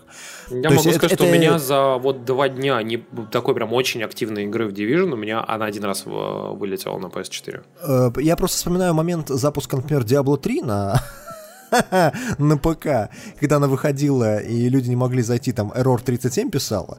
Вот такой хуйни не было. То есть это первый запуск Ошибка MMO. 53, даже я помню это. Ошибка 53, да. А, запуск ММО, который, в принципе, прошел без особых сучков и задоринки. То есть вот, вот- вот реально он, он прошел нормально. То есть, ну, были какие-то там проблемы с ноутбуком. Блять, ты они решаются. Вылетает у тебя игра иногда. Ну, блин, бывает. Тем более версия игры 1.0.1. То есть, ну, как бы все правится патчами. А в основном вся игра, вот все Нет, ты был 20 прав. часов, что мы в Ор- нее Ошибка рубились- 37, ты будешь смеяться. Ошибка Это я- 37, да. А, вс- Все 20 часов, что мы в нее рубились, особых технических проблем не было. Один раз был очень смешной глюк, когда у нас в пати 4 человека, вот четвертый человек присел перед сундуком и так все время и ходил в приседь. Это было очень смешно мне смотреть каждый раз. Хотя для него он не сидел. он- Это баг спиженный из Ведьмака. Да, я да, замечу. это Там очень- такое было. Баги анимации, они на самом деле там есть. Вот. Ну, то есть, это, скажем так, не самые большие технические проблемы игры. Так, давайте поговорим, наверное, о самом интересном Division. Это Dark Zone. Короче, Dark Zone это DZ, это DayZ. Dark Zone это PvP локация в Division, где вы можете стрелять в других игроков, таких же пати, как и вы. А можете не стрелять. Задача ваша в Dark Zone, вы выходите туда, находите э, мобов, которые гораздо мощнее, чем обычные вы мочите, забираете с них лут, но вы не можете его использовать, допустим, сразу же одеть на себя или там сразу же разобрать его. Вы ничего с ним сделать не можете, он у вас лежит в специальной сумке, потому что в Dark Zone все предметы заражены вирусом. И для того, чтобы э, их использовать, вам надо их эвакуировать на специальных вертолетах, которые запускаются ну, в определенных местах этой карты э, Zone. Да, вы запускаете вспышку вверх, ждете полтора минуты и прилетает вертолет. Пока вы ждете, Пока вы Пока вы ждете, ждете, у вас да. про- проходит э, целый такой э, небольшой спектакль под названием «Хороший, плохой, злой». Поскольку э, те игроки, которые услышали о том, что вызывается вертолет, они могут прийти к вам могут помочь вам, например, отбиться от мобов, которые на вас тут же нападают, могут просто постоять рядом и подождать своей очереди, поскольку на вертолет э, можно только 4 э, сумки повесить, и только 4 игрока это могут сделать. А, а могут э, ребята просто не ждать и, например, расстрелять вас и забрать ваш лут, который вы с таким трудом выбивали. Поэтому в Даркзоне начинается выяснение того, кто friendly, а кто нет. Обычно. То есть вы смотрите на других игроков и говорите, слышь, Макс, Макс, посмотри вот за этим пидором слева, блядь, он, сука, подозрительный, блядь. Причем там еще такая ситуация в том, что как бы есть, если, короче, враги, э, ну как бы или вообще чуваки в кого-то стреляли, то как бы если они просто даже стреляли в кого-то и атаковали, у них появляется такой типа таймер, э, который как бы говорит о том, что они как раз были типа rogue, то бишь они как бы типа убивали такие, игроков как бы, других, да. Нет, даже не убивали, они могли просто стрелять в них. И чем меньше он нанес дэмэджа, тем меньше таймер. То есть, грубо говоря, таймер, который у него идет с обозначением того, что типа чувак вот там злой, он может типа идти там 10 секунд, 15, 20, 30. А если чувак реально идет, убивает людей, то у него таймер там 100 секунд, 200, 300 секунд. И это, это видно издалека. И ты издалека видишь, что типа чувак, например, если у чувака огромный таймер, который идет назад, как бы, допустим, там 200 секунд, ты понимаешь, что чувак там убил несколько раз других игроков, значит, он точно пидор. Вот. А если, короче... И, и самое интересное, что если он один это делал, то он молодец и реально охуенный игрок. А если, ну, а чаще всего люди ходят командой. И если вы видите четырех игроков, у которых таймер там под 300 и под 400 секунд, это а означает, еще что горит они, сверху они- череп над ними. Да, а они суки такие, которые в этой дарк-зоне просто фармятся на людях. И вы 10 раз подумаете, да, вы 10 раз подумаете, прежде чем идти к собранной команде, которая собралась и активно ебашит всех, кого увидит. То есть это, это надо просто быть самоубийцей, чтобы к ним прийти. Да, как бы, и по- они обычно еще занимают высоту, там и в Даркзоне есть такое место, называется, короче, парковка, короче, вот. На парковке вечный ад, потому что там есть соседняя крыша, куда залезают люди, короче, и просто па- палят вот эту самую парковку, с которой, типа, люди пытаются, особенно по неведению первости, по первости, а, типа, вызвать вертолет.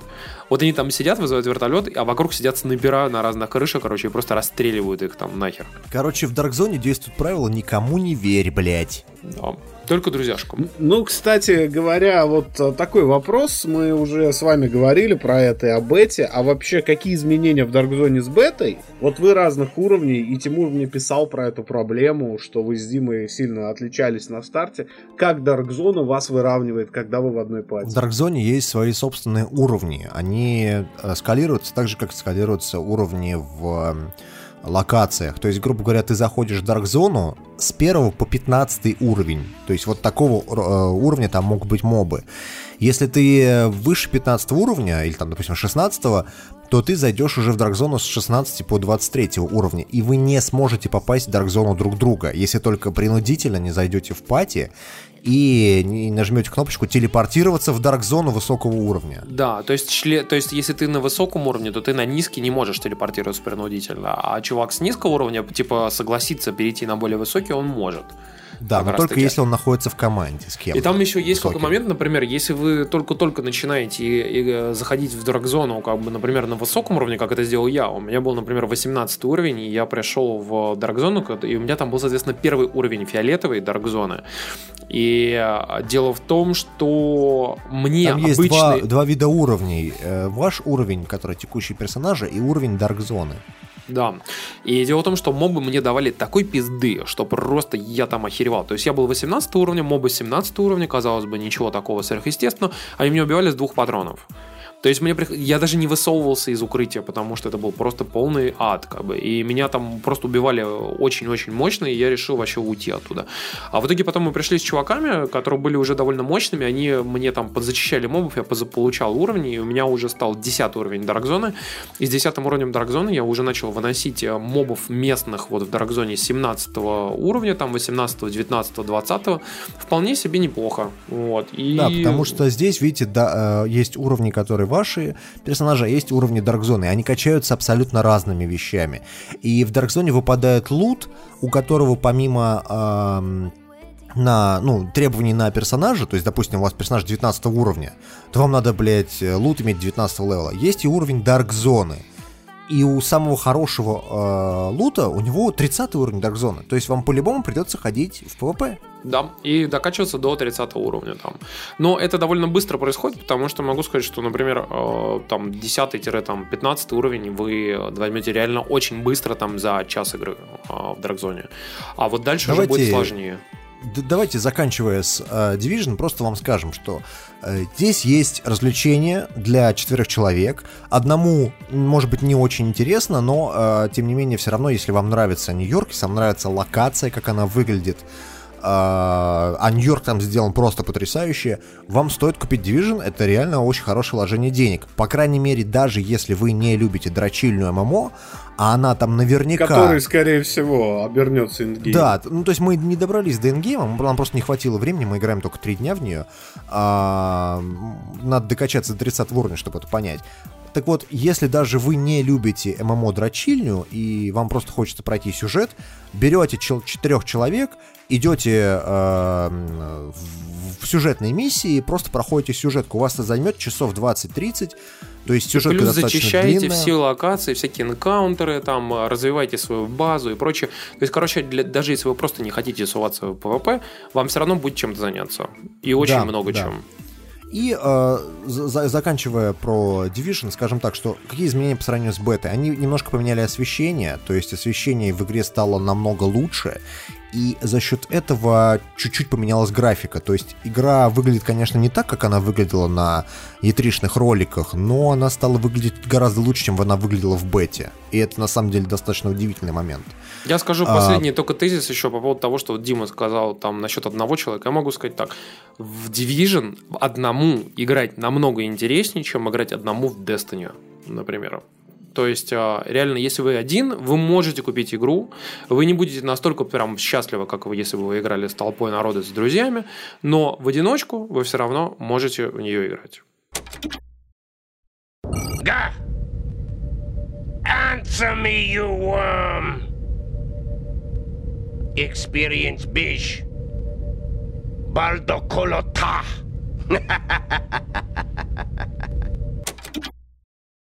Skype на Smart TV и телевизорах перестанут обновлять и устанавливать с июня этого года. А компания Microsoft... Компания Skype, я не хочу говорить в компании Microsoft, поскольку, ну, ну, блин, мы уже ну, достаточно, достаточно можно, говорили про компанию Microsoft. А, разработчики Skype говорят, что это не популярно, поскольку даже когда люди сидят в гостиной перед своим Smart TV телевизором, на котором установлена камера, на котором стоит Skype, Uh, они не разговаривают по телевизору со скайпом, они используют мобилы, планшеты, короче, все что угодно, и, короче говоря, uh, не особо это такой uh, консюмерский Слушай, ну это же кейс. правильно. По сути, как бы, ну реально, ну зачем? Ну, серьезно, ну... Слушай, ну... ну кто пользуется скайпом, кроме твоей бабушки и нас для записи подкаста? Да вопрос не в этом, вопрос в том, что, в принципе, это неудобный use case. Как бы, э, практически все, что сейчас люди смотрят, делают, вообще там что-то вообще как бы используют, как бы они все это делают на мобильных телефонах. Вон даже последние все исследования говорят о том, что практически все приложения, практически там все потребление видеоконтента, например, дети и молодое поколение в США э, для этого используют планшеты и телефоны. А, На не самом телевизора. Деле, да, но, э, скажем так, э, что это стоит, поддержка, э, извините, странного приложения для Smart TV, тем более сейчас, например, на Samsung Smart TV это фактически тот же Android. Ну, то есть тебе надо только просто вот чуть-чуть чуток портировать и все. А, зачем прям сразу резко так отказываться? Я вот этого не понимаю. Ну, то есть это как-то, на мой взгляд, странно.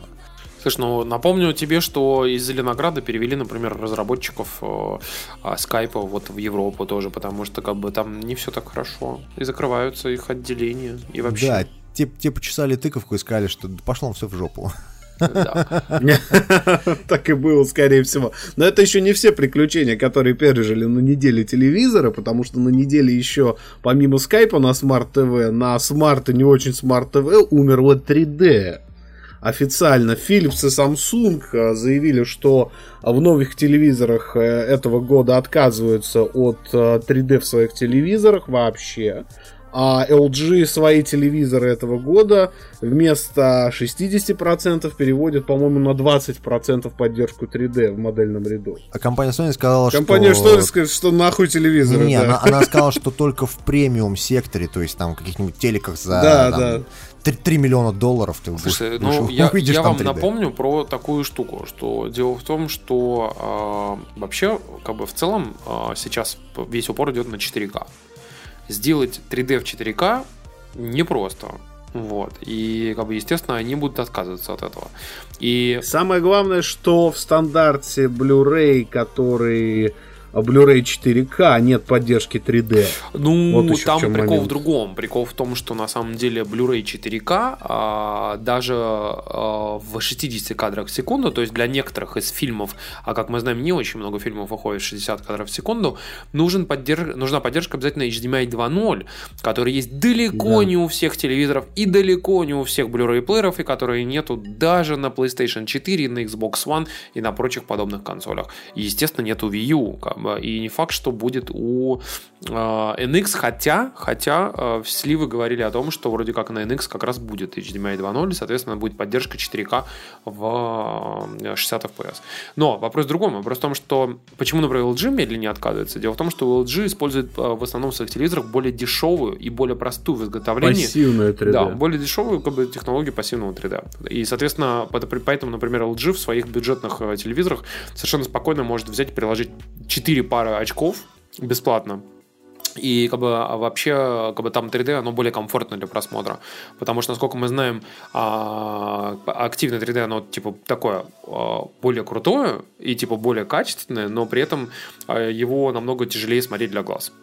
Вот, Ну вот того, у что- меня телек с активным 3D, на самом деле, Samsung, и должен сказать, что я перестал смотреть 3D. То есть вот это была такая вещь, которую я наигрался, когда только купил телевизор. Э, Несколько недель подряд я смотрел 3D-фильмы, скачивал их там с торрентов и прочее, прочее. Э, Ну хорошо, Пей- хорошо. пей рад. Покупал, покупал на Blu-ray.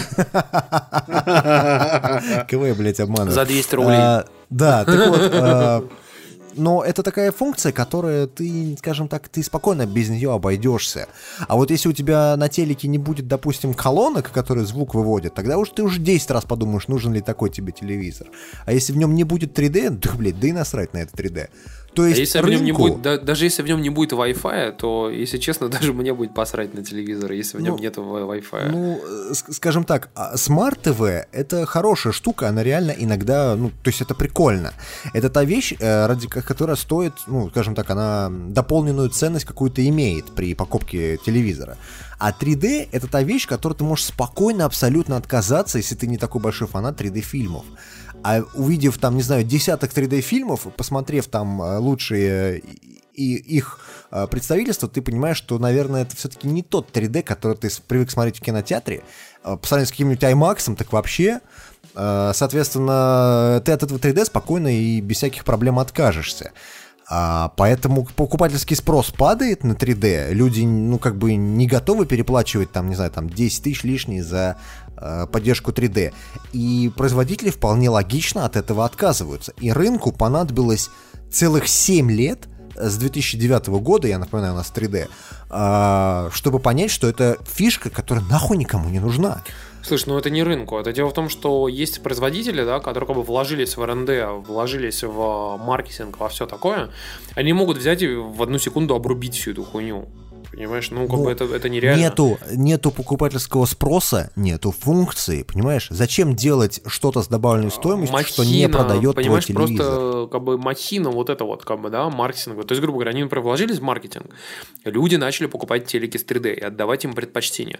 Как только они поняли, что динамика спроса на т- 3D а, телеки начала как бы не просто снижаться, а начала падать прям, прям вот дичайше, они поняли, что вот это тот самый момент, когда нужно обрубать. Плюс они еще вот в этот момент как раз отбили косты на РНД, как бы на имплементацию вот этого самого 3D. Вот они отбили эти косты и поняли, все, вот похуй, теперь раз и обрубили, короче. Понимаешь, вот с 4К в этом плане проще, потому что 4К это как раз переход примерно такой же, как был в свое время, там, допустим, от обычных кинескопных телевизоров, которые были там в 480p, а, в, к 725 и к 720p, да, и к, 7 и к 1080p. Вот переход был крутой, и в 4К переход такой же крутой. Проблема да, но что... это точно такой же переход, который очень долго растянется во времени. Ну, то есть, грубо говоря, в 2016 году 4К телек нахуй никому не вперся.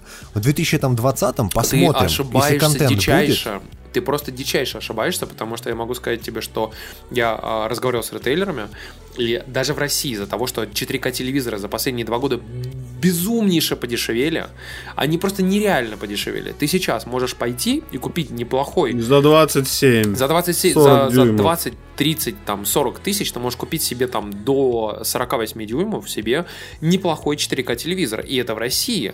А в США, например, за 400 долларов ты можешь купить себе 40, там, 8-дюймовый, короче, 4К э, телевизор. То есть ты платишь очень маленькие деньги. И если ты, например, обновляешься со старого телевизора, который был, например, 720p, а у многих людей, даже вот, например, у меня, у родителей там до сих пор стоит э, два телевизора 720p. А, как бы один Sony, другой LG.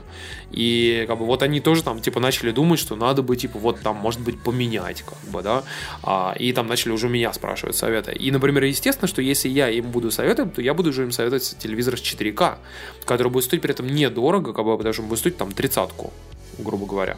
Понимаешь? При этом за тридцатку да. я им, естественно, буду предлагать не смарт-ТВ, а просто обычный 4К телек, добротный, который за эту сумму будет с, хорошим, там, с хорошей подсветкой, хорошим модулем, как бы, чтобы он там все нормально там читал там с флешки, нормально все переключалось, все было быстро, легко, как бы интерфейс работал. Вот и все понимаешь? А, это к вопросу о 4К телевизоров. А насчет контента я могу сказать так, что огромное количество сервисов начало появляться даже в России, даже особенно в Smart TV, и не только в Smart TV, но еще и во всяких там, а, даже, грубо говоря, окей, торрентов, как бы там, да, и во всяких других таких историях, которые позволяют выводить контент в 4К. Я скажу даже так, что Выводить даже... контент это одно, Тимур, ну а другое дело, что э, ну то есть вот у, у меня use case какой, да, я подключаю там, не знаю, консоли, э, я подключаю к ним, не знаю, там, допустим, свой мега-мега ПК, который мне там в 4К все это тянет, там, допустим, ту же самую игру или что-то. Но одно дело, когда я беру картинку и растягиваю ее до разрешения телека, а другое дело, когда у меня нативная 4К. И вот нативного 4К, я вот честно сказать, не могу сказать, что контента прям пиздец как много, и прям все бежи, бежите в, в магазин Смотри, я объясню. 4К. Дело в том, что как бы сейчас, конечно же, э, как бы телевизоры подешевели, контента все еще не очень много. Например, на Ютубе, например, на Ютубе контента в 4К уже много. То есть реально много. Как бы всяких там роликов, фильмов, там а, документалок и того и всего, как бы в 4К до хера. Например, в Netflix еще не очень много 4К контента, но он уже есть. Как бы его там тоже как бы, ну, то есть там прилично. А, фильмов 4К на Blu-ray, как бы это прям новая волна, они в ближайшее время попрут, как бы, да, то есть, грубо говоря, какой-нибудь там а, обычный чувачок какой-нибудь там из, из-под Пензы, купив себе 4К телевизор там в кредит за тридцатку, сможет теоретически пойти на рынок через там года два и купить там типа за 500 рублей себе, ну, уже нам на курс, как, я представляю курс, какой будет там, допустим, через два года, да, там, или сейчас там за 300 рублей купить себе э, Blu-ray с 4К. Понимаешь, и ходить и охуевать, насколько это круто, потому что, ну, блин, реально, в изображении 4К это, конечно, охуеть. Потому что, вот, например, даже вот у меня MacBook Pro э, Retina, да, с разрешением 2000 Э, 560 на 1600, и я в нем запускаю, короче, 4 королики на Ютубе, блин, ты реально, ты прям чуть ли не прилепляешься к экрану, как бы и охереваешь от того, что там можно каждую чешуйку, там, например, на каком-нибудь там хамелеоне рассмотреть, который располагается там типа в 10 метрах от снимающего. Понимаешь? Ну, мой, как бы, мой поинт в том, мой поинт в том, что 3D как э, технология, она в принципе всегда была ну, добавленной стоимостью, да. скажем так. Да. И да. ты не готов был, э, скажем так, бежать вот просто это 3D, прям ради него отдавать кучу бабла. Это всегда было что-то добавленное. Это, допустим, был выбор между обычным телеком и телеком с 3D. Это такой, ну, блин, ладно, доплачу 5000, окей, куплю себе телек с 3D. Это правда. А в случае с 4К, если матрица действительно так подешевели, как ты говоришь, я просто давно телеки не смотрел вот реально не знаю. Не, ну мы с Максом вот общались на эту тему, поэтому мы как бы в курсе, как бы, что там как. Угу. Ну, фишка вся в том, а, что сворачивая всю эту тему, надо сказать, что убийство 3D в телевизорах кажется абсолютно логичным. Потому что очень скоро придет VR и 3D на телевизорах. Мало кому, мне кажется. Ну да. Ну да, тебе не нужно Кстати, маленькое да, око- да. окошко трехмерное, когда у тебя вокруг все трехмерное и так, понимаешь? А насчет как бы 4К я могу сказать следующее, что вот э, последнюю историю, что, а, понимаешь, вот сейчас люди покупают телевизор в 1080p и смотрят цифровое телевидение, которое у них 90% каналов э, в 480p, но качественное, но все равно 480p. То же самое будет с 4К. Как бы очень все больше и больше каналов постепенно в вещании в цифровом. Например, вот у меня у отца стоит э, телевизор э, цифровой в онлайне, и там реально все больше и больше и больше каналов вещают в 1080p. Вот. И, ну, то есть, то есть, реально, как бы, каналы обычно вещают в 1080p, там некоторые вообще 50 кадров в секунду еще к тому же. А, 50 кадров из-за того, что там NTSC форматы, естественно, вещания. Вот. И что могу ск- э, сказать, что очень круто что будет то же самое с 4К. То есть люди будут покупать себе 4К телевизора просто потому, что других больше не будет. Как сейчас практически найти 720p телевизоры, как бы их очень тяжело, потому что почти все телевизоры 1080p. И то же самое будет с 4К. Как бы 1080p телевизоры будут э, в- ну, исчезать, и они будут доступны там, например, через там 3-4 года их будет вообще почти не- недоступны они будут. А при этом 4К телевизор будет везде. Как бы, но при этом и каналы тоже будут вещать уже в 1080p, а некоторые каналы уже будут в 4К вещать, понимаешь? И некоторые сервисы тоже уже будут там все больше и больше в 4К. И консоли появятся с 4К, и там через там 5 лет, допустим, 6 лет.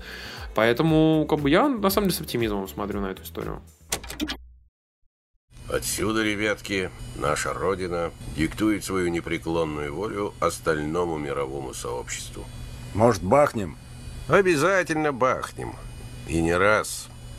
Весь мир в труху. Но потом. Мы хотим поздравить наших братьев-белорусов э, с, э, за то, что их Снова прила- урожаем картошки. Снова урожаем картошки. Буль- Бульба, Это бульба. настолько, настолько тупая шутка, что вот она должна зайти. Я прям чувствую, что она прям хорошо зашла сейчас. Дело в том, что э, наши братья-белорусы сделали замечательное приложение Masquerade, э, которое позволяет э, накладывать э, на лица с помощью селфи-камер и с помощью обычных камер различные а, э, маски, Маски, виртуальные, как бы в виде там обезьяны, медведя, Леонардо Ди Каприо, там вообще чего, чего угодно. Серьезно. То, то есть там огромное количество этих масок появляется. Они э, как бы, соответственно, используют систему Face Recognition, то есть распознавание лица, э, которая очень качественно сделана, нас- причем настолько качественно сделана, что у них, э, когда в последнем интервью, как бы один из разработчиков заявил, что они сделали приложение за несколько дней, а перед этим 5 лет изучали а, и как бы дорабатывали систему распознавания лиц. И я могу сказать, что Masquerade, наверное, одно из самых лучших приложений из всех, что я когда-либо видел, в своей жизни, которое настолько круто трекает лицо, настолько круто его обрабатывает, как бы накладывает какой-то эффект, который, ну, что задержка между тем, что ты делаешь на экране, как бы, и тем, что происходит с твоим лицом, и насколько точно отображается, например, трехмерная маска на твоем лице, а, ну, таких приложений я реально в своей жизни видел очень мало. Вот. И это приложение купил Facebook. То есть белорусское Вопрос, приложение вопрос том, Masquerade купил- для, для чего Фейсбуку система распознавания лиц? Тут Объясню. э, я прямо сразу, разделились. сразу два кейса, один из которых самый очевидный, который муссирует абсолютно вся пресса. А, дело в том, что, а, как, бы, как вы знаете, есть приложение в, в Snapchat, которое безумно популярно в США. Вот. И А это совершенно не популярно у нас, кстати говоря. Оно совершенно не популярно у нас, но оно безумно популярно, настолько популярно в США, что даже СМИ и крупные бренды приходят туда для того, чтобы делать всякие спецпроекты, а, рассказывать свои истории там, и так далее. В общем, смысл в том, что в Snapchat существуют э, различные сезонные и там как бы какие-то такие временные фильтры, которые они делают. Они их называют camera lens. А, эти фильтры как бы позволяют, например, там менять лица а, двум людям, которые находятся в кадре. Или же, например, накладывать всякие маски, накладывать там увеличенные глаза, слезы там и прочее, прочее, прочее. И это вроде как смешно. Дело в том, что подобного рода технологию как бы мог бы использовать Facebook, например, в конкурирующем мессенджере для Snapchat. А, об этом говорят вообще почти все западные СМИ, кстати, технологически. Или же использовать их для улучшения своей системы распознавания лиц, которая на данный момент у, них есть, когда ты, например, размещаешь э, фотографию своих друзей, а, или просто размещаешь кучу фотографий, Facebook, в принципе, предполагает, что на этой фотографии кто-то есть, вот, вот этот человек. И он тебе говорит, а вот здесь вот э, Дима Замбак, или это хуй какой-то непонятный, короче. И ты такой говоришь, да, Или это Дима хуй Зам... Дима Зомби. Дима Зомбак, тот еще хуй могу подтвердить. Ну и, в общем, короче, Facebook тебя спрашивает, а ты говоришь, например, да, это Дима Замбак, короче. И, соответственно, алгоритм Фейсбука обучается, обучается, обучается, и такой потихоньку говорит, все Потом начинает более- захватывает мир. Да, потом захватывает мир. И дело в том, что подобного рода алгоритм как бы от маскарейда, как бы, который как раз-таки позволяет распознавать лица, может быть, нужен будет как раз-таки и в первую очередь как раз для этих вещей, и во-вторых, во вторую очередь для того, чтобы конкурировать со Snapchat а, с помощью какого-то нового мессенджера, например, от э, Фейсбука. А в третью очередь это для того, чтобы, например, обрабатывать фотографии, как бы, которые ты уже сделал в Фейсбуке, например, накладывать на них какие-то маски или видео, или, например, вести прямые трансляции, как это сейчас а, начинает постепенно делать, например, Facebook а, для того, чтобы конкурировать с Перископом. И представьте себе, что вы можете не просто делать прямую трансляцию, а можете делать прямую трансляцию, например, с еблом какого-нибудь там, а, там Дауни младшего, короче, там Ди Каприо, Медведя, или какого-нибудь там Маски Кис, или там вообще Hello Kitty, или чего угодно.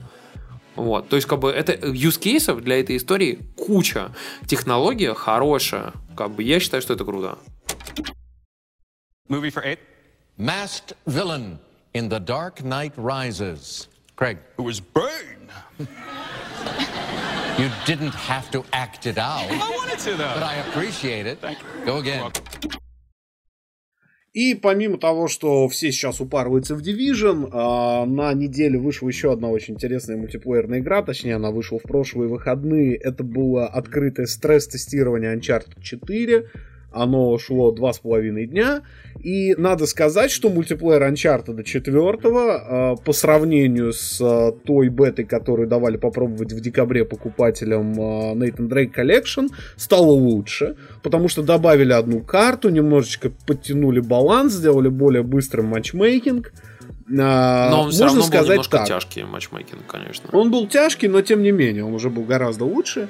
А, сказать можно следующее. Во-первых, четвертый Uncharted даже в мультиплеере, даже с очень сильно покоцанной графикой, даже с очень сильно покоцанным разрешением, выглядит просто охерительно. Это так.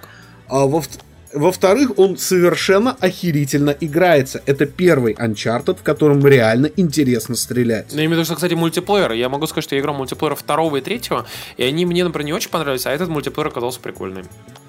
Здесь шикарный мультиплеер абсолютно. Отлично сделана, реализована стрельба. Прекрасный дизайн уровней, по крайней мере, тех трех, что нам давали попробовать. Офигенный, абсолютно Четырех. интуитивный. И, э? Четыре, четыре карты. было, Четырех? да, а, да. там еще один включили потом, да. Вот, а, четырех уровней. И самое главное, что в игре а, наконец-то раскрылась фишка с вертикальным геймплеем. Это то, что пропагандировали предыдущие две части, вторая и третья, но все равно не до конца. Это то, что ты можешь лазить, ты можешь прыгать на веревке, ты можешь врага атаковать снизу или сверху. Здесь это раскрылось до конца. И а, минуя все подробности, потому что на самом деле э, тему нет смысла обсусоливать, игра скоро выходит относительно, можно сказать, что четвертый Uncharted, а, он нас всегда а, хайпил синглом. То есть мы всегда хайпили сингл, было понятно, что Naughty Dog очень стараются, так вот, теперь есть смысл хайпить еще и мультиплеер. Можно я нотку, нотку минуса внесу Давай. вот это позитивное облизывание Uncharted? А, Я должен сказать, что бета мне абсолютно не понравилась, поскольку, э, ну, это сингл, точнее, мультиплеер, он действительно такой веселый, смешной, но, скажем так, играть в него долго я не смог, потому что, ну, это Он очень, очень сильный примитив, он примитивный. Это первый момент. А второй момент, то, что Sony, конечно, вместе с разработчиками Naughty Dog ни хера не сделали для того, чтобы у меня, например, этот э, матчмейкинг, который вы так хвалите, работал нормально. У Не, меня он наоборот, он работал он через хуевато такую сраку. работал, да, да. Он, он реально работал через жопу.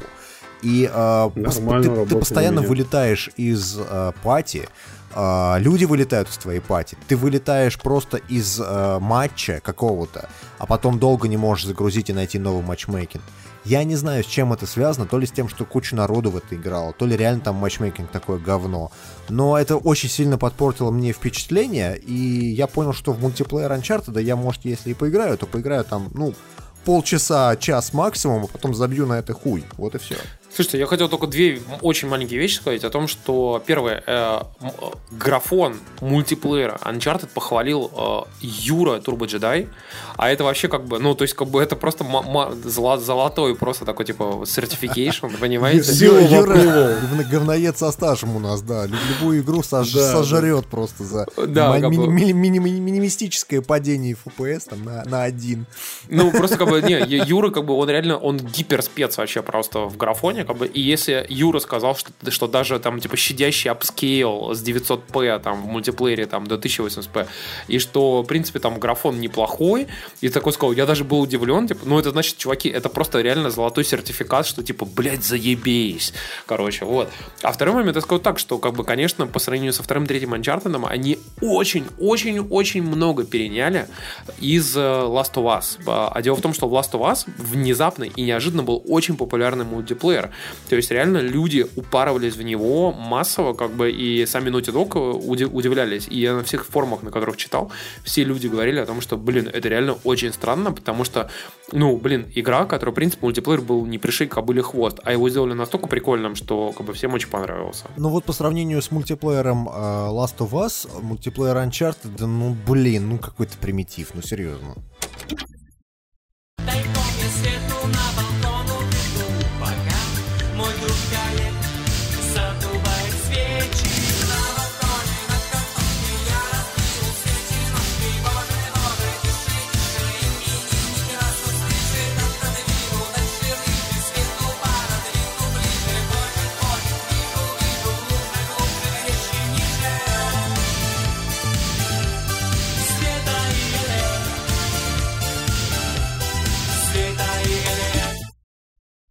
Слышь, пацаны, я маслину поймал.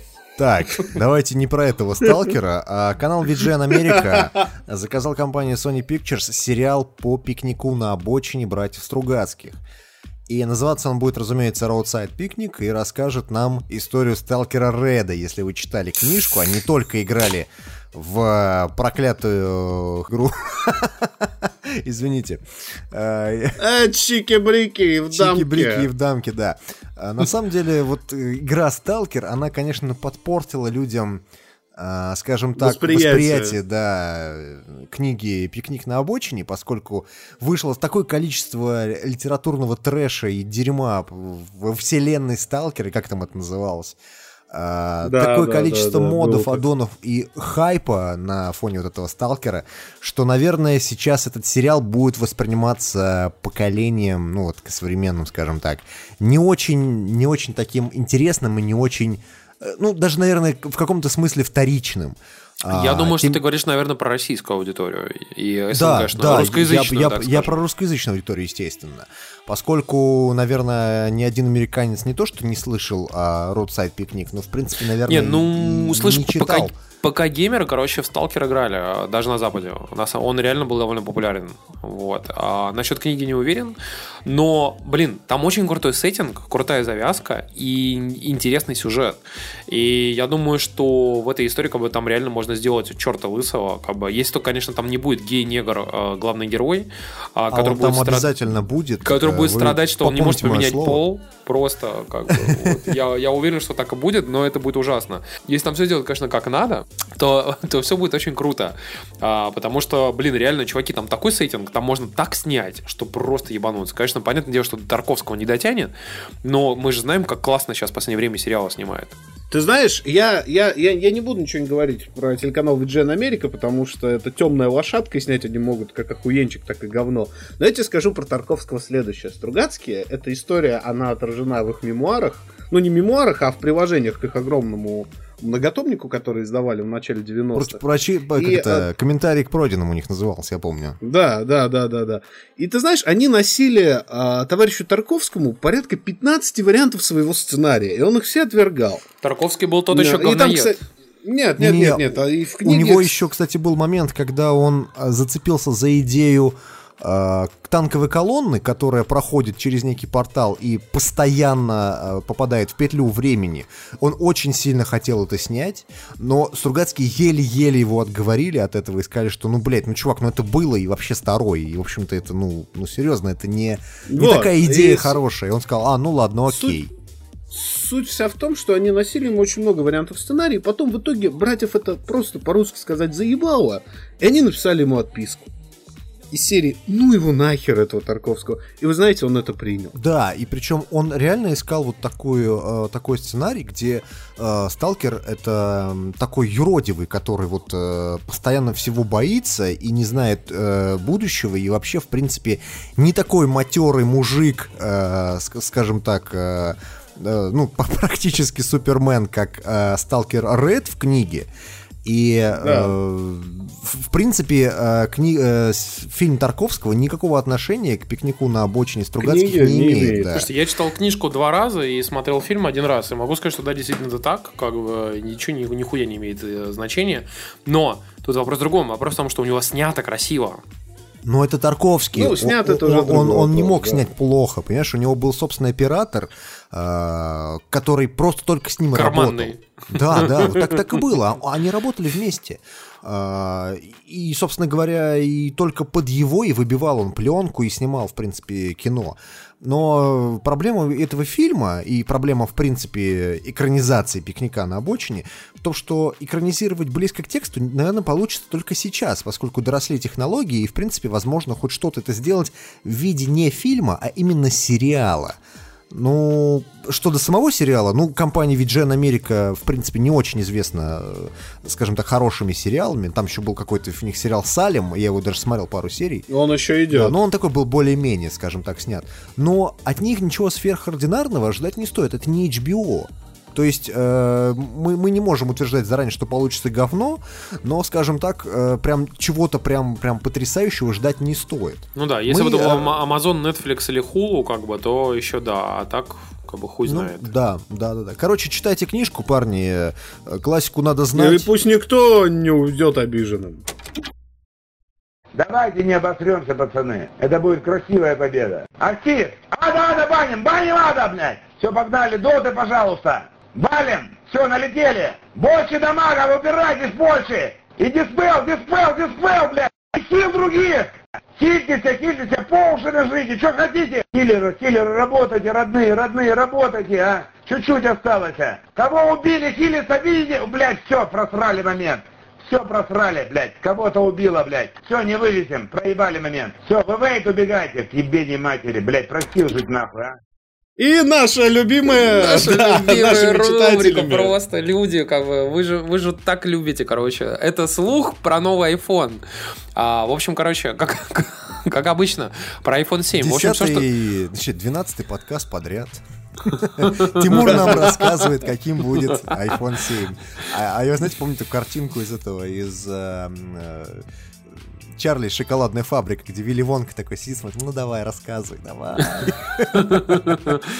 Слушайте, ну я- я скажу одну единственную штуку, короче, про iPhone 7. Это то, что мы до этого вам говорили о том, что, типа, а, в прошлом подкасте, о том, что оттуда вытащат в итоге джек, и вместо этого вам дадут э, стереоколоночки для того, чтобы вы могли песочниц на детской площадке сидеть, короче, играть э, черный бумер, чтобы все ваши соседи, как бы местные там, типа, люди говорили, заткни, завали ебало, ты такой, пошел нахуй, блядь, моя музло, что хочу, что и делаю».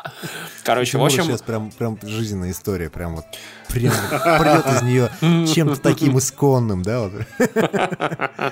Ну, в общем, короче, чуваки, а, новый чехол, а, новые чехлы, а вы, а вы знаете, что в основном как бы ближе к релизу появляются как раз-таки чертежи под чехлы, которые как бы рассылаются Apple как бы в том или ином виде а, производителям чехлов, чтобы те смогли, собственно, чехлы подготовить к, к релизу телефона. В общем, э, чехолоделы подтверждают, что никакого джека снизу не будет. Будут стереоколоночки, поэтому будете играть черный бумер. А, но закончим, закончим про iPhone 7 быстренько и перейдем к iPhone SE. Телефон для бедных. Это как раз-таки Россия, Индия, Китай и прочие страны. Вы будете смеяться, но Россия в запуске iPhone SE будет в первой волне. Я И что, с- тут бедный, что ли? Дайте мне мой телефон без колонок, э, без Ты джека. дошик свой даешь сначала говяжий. В общем, чуваки, короче, iPhone SE э, ожидается, что это будет что-то среднее между iPhone 5s э, 6 и, ш- и 6s, то есть какой-то такой, типа, непонятный гибрид из всего, чего только можно, А, но при этом, как бы, вроде как визуально он будет очень похож на iPhone 6, но при этом намного меньше, с 4-дюймовым дисплеем, и вроде как он будет то ли с а, процессором от iPhone 6, то ли с процессором от iPhone 6s, непонятно, но уже известно на данный момент, что, оказывается, российские ритейлеры договариваются о том, что а, уже прям в ближайшее время, бу- буквально в конце марта, будет старт продаж его, 26 марта. При этом Apple сегодня, а, это было в четверг, а, объявила, что 21 марта а, пройдет конференция, на которой они сделают ряд анонсов. Она называется очень странно «Let us loop you in». Позвольте нас... А тут я вот- Позвольте вас Позвольте вас залупить. Я, я тут вставлю тот сэмпл, когда из-за лупы глаза у Джорджи просто огромные. Ну, в общем, а, как бы я очень быстренько сокращу историю в том, что как бы они наверняка там а, анонсируют как раз этот самый iPhone SE, и, соответственно, через 5 дней его запустят в продажу. А, Ищите во всех там э, связных э, как бы МТСах, э, медиамаркетах, МВидео и прочих магазинах вашего города. Хер знает, сколько он будет стоить. Я думаю, с современным текущим курсом 1040, там, 45-50, э, что очень дохуя, как бы, но хуй знает. Чуваки, ваше дело. Но, в общем, смысл в другом. Я думаю, что луп, здесь слово используется, скорее всего, в нескольких э, значениях, потому что, в первую очередь, это часы, потому что Вообще, вот застегивать ремешок э, на часах, э, watches, который на английском языке, это тоже, это тоже луп. Вот. То есть, типа, луп как петля. И поэтому, может быть, они скажут что-то новое о часах. Может быть, луп в музыкальном значении, потому что луп — это музыкальный ку- кусочек, который как бы повторяется периодически, как бы, и, э, возможно, они имеют в виду как бы, что-то связанное с Apple Music, или с новым iPod Touch, или с новыми другими iPod'ами, или э, с Apple Music, короче, или, может быть, Apple Headphones, потому что они там представят что-то. Хер знает, чуваки, А короче. я э, под старой доброй русской традиции напомню, что э, слово луп ассоциируется слово залупа, которое вы положите себе на воротник, но не купите этот iPhone, к сожалению. Очень дорого, парни, нахер, нахер. Ску, ску, скука, ску, ску, скука, ску, ску, скука, ску, ску, скука. Скучно, скучно, скучно, скучно, скучно, скучно, скучно. Ты чего? Я радио слушаю. Но мне скучно. Почему ты меня не слушаешь? Потому что я слушаю радио. Радио? А теперь наша любимая тема «Спиздили». Straight Up Films купила права на экранизации серии «Вор». Див, а, Сценарий имеется в виду пишут. игра, игра вор, парни, Да, а, а не, а не да, тот, тот книжный роман, который вы читали в электричке. Сценарий пишет Нериана Пратчет.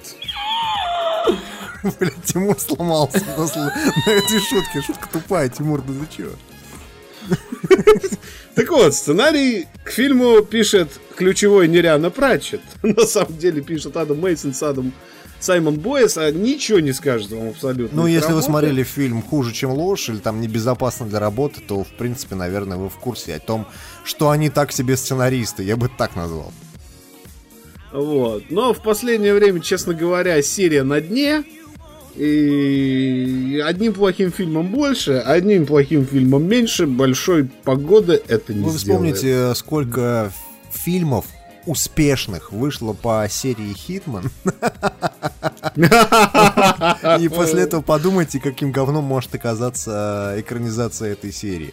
Но в любом случае, если они только сейчас пишут сценарий, то, соответственно, к работе над фильмом, ну, в лучшем случае они приступят через год, Э, Соответственно, сам фильм выйдет еще год через два, то есть где-нибудь так, наверное, в 2019 ждем, ждем. Вовочка объясняет разгорячившемуся отцу, почему он получил двойку по арифметике. Да, по математике. Учитель спросил, сколько будет дважды три? Я сказал шесть. А потом он спросил, сколько будет трижды два? Сколько? А разве это не один хрен? Вот и я так спросил. Разве это не один хрен, ребята? Вот и Я так спросил, да. Смешной анекдот. Тут э, происходил патентный суд э, между компанией Oracle и компанией Google, но, э, скажем так, информации об этом суде мы касаться не будем, там э, чисто корпоративные разборки, насрать на них. Тут на самом деле интересна э, другая история, которую нам рассказывает Арстехника. Э, компания Google официально заявила, что они не будут гуглить, то есть искать в интернете а, или как-то пользоваться а, своим админ-ресурсом, чтобы достать какие-то данные, а, личные данные присяжных, которые на этом суде, ну, ну, на суде присяжных сидят. Например, чтобы как-то повлиять на решение судьи или найти там голые фотки присяжных и, и рассказать, что вот э, да кто же нас судит, а судьи кто, вот, э, они этого делать не будут. Но почему они это сделали? Потому что такие опасения были у судьи. Google пришлось написать официальный документ, что э, свой гугловский админ-ресурс они использовать не будут, э, не будут смотреть э, почту присяжных, не будут искать их в интернете, не будут вообще, в принципе, узнавать, кто это такие за люди вообще. А самое смешное, что присяжных еще даже не выбрали. Ну, то есть, э, здесь прошла такая история, как, знаете, вот э, киберпанк чистой воды. Зловещая мегакорпорация э, клянется соблюдать закон. вот, ну, Вообще, есть, пидоры. На, на, на самом деле история достаточно глупая, но смешная с той точки зрения, что э, мы дожили до такого момента, когда есть компания, э, которая, в принципе, даже нарушая закон, может об этом просто не упоминать. Ну, то есть у нее настолько мощный, э, настолько мощное влияние на современный мир, что ей приходится вот такие отписки давать. Дорогие девушки, поздравляем вам вас с восьмым, с вашим днем. Иди убирай свое Иди говно с крыльца. Говно свое с крыльца убирай. Что такое срать? Иди убирай. Иди давай. Убирай говно. Свое на крылечко оставь. Рамина. Вставать, ходишь сюда. Срамота. Иди убирай, убирай, говно свое. Так, насколько вы знаете, а, как бы вы подписаны на наш канал в Телеграме, который вам сообщает различные новости периодически. Дело в том, что кроме таких каналов есть в Facebook, в Телеграме еще и а, различные боты. И у этих ботов можно, например, с помощью как бы, каких-то команд как бы как раз-таки спрашивать новости, например, различные, да, там типа а, сообщи мне такую новость, а такую новость, а такую новость, там как бы новость там про котиков, про спорт, про политику и так далее. В общем, а, Facebook, оказывается, в ближайшее время, похоже, собирается запускать запускать таких ботов, как это делается сейчас на данный момент Телеграме, но для Facebook мессенджера, который очень-очень популярен на самом деле в Европе и в США. И таким образом он сейчас тестирует эти, этих самых ботов с различными издателями, например, с немецким Bild, а, один из самых крупных издателей в Германии. А, и вроде как, теоретически, можно будет прямо в Facebook Messenger написать, типа там, напиши мне там про спорт, короче, и он тебе выдает последние новости про спорт например, там три штуки. Вот, что довольно интересная история, потому что, как мы знаем, с вами сейчас вообще практически все коммуникации в социальных сетях все больше больше и больше переезжают в мессенджеры, все больше народу тусуется в групповых мессенджерах, а, в, как бы, подписывается на каналы и так далее, как бы, и все меньше смотрят свои ленты, именно которых они, на которые они подписаны в социальных сетях. Помимо того, что всякие такие штуки а, очень важны, а, важно, важно то, что Facebook делает э, всех этих ботов для мессенджеров, но Фейсбуку не мешало бы обратить внимание на то, что его родная, собственно, отцовская, скажем так, соцсеть ни хрена не автоматизирована. Я просто расскажу кейс. Сейчас мы делаем для своего информационного агентства а, импорт новостей автоматически в Facebook, потому что там просто такой поток, что очень тяжело вживую это модерировать. Проще это делать э, редактором сразу через Ты же знаешь, что у них весь, весь процесс вообще как бы автоматизации уходит в итоге в систему как бы э, сортировки алгоритма. А... Так вот, и количество костылей, которые требуются для абсолютно, ну, такого, ну, скажем, примитивного RSS-импорта новостей, поражает для 2016 года, и а, вообще социальной сети с достаточно развитым API. И это не первая проблема, когда с API Facebook нам приходилось в рабочих кейсах, как СМИ очень часто мучиться. Жесть какая. Вот. Но мне, тебе не кажется, что на самом деле как бы они там это все делают для того, чтобы, по сути, получать максимальное количество информации о новости и для того, чтобы правильно ее ранжировать в своей ленте? Я думаю, я думаю, на самом деле они специально не усиляют Facebook э, и его API такими фишками, чтобы не возникало конкуренции между продуктами Facebook. А у них же есть еще это Facebook Insta, Instant News или как-то Instant Articles, короче. Там же огромное количество сейчас а, различных издателей подписывается на всю эту историю для того, чтобы а, как раз-таки а, как бы типа поставлять свои новости напрямую в Facebook, то есть без перехода на сайт. Понимаешь? Да, и, собственно, это не очень хорошо. Это не, это не очень хорошо, но я так понимаю, что, короче, Facebook а, в этих самых Instant Articles, короче, он делает систему монетизации. То есть, грубо говоря, ты отдаешь свой контент на площадку Facebook, но при этом Facebook отдает тебе часть рекламных доходов, которые как бы он откручивает э, на той самой странице, как раз-таки, ну, где типа человек читает твою новость. Ну, в любом случае, а, то, что Facebook зашевелился в свете Телеграма, это хороший сигнал. И может быть когда-нибудь, даже может в этом году мы застанем, я не знаю, ну, нормальную веб-версию WhatsApp. Слушай, и, WhatsApp в общем, как... полумертвый вообще по сравнению с Телеграмом. Да, да, просто... да, да, да. О чем и речь? В общем, а, конкуренция это всегда здорово, Facebook шевелится, и это очень-очень хорошо.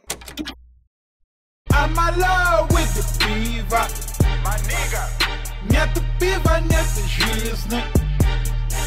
Мои проблемы я решил так Пил Балтику, девятку и семерку На завод уже не пускаю Потому что часто покупаю Но мои друзья помогают Это все за что я люблю пиво Выпей пиво, нига, выпей пиво и ваша любимая рубрика. Да, бухлокас, бухлокастюшка. Вы слушаете же по завтракасы исключительно ради обзоров пива, мы это знаем, естественно. И э, всем рекламодателям мы тоже продаем исключительно завтракаст как э, подкаст о пиве.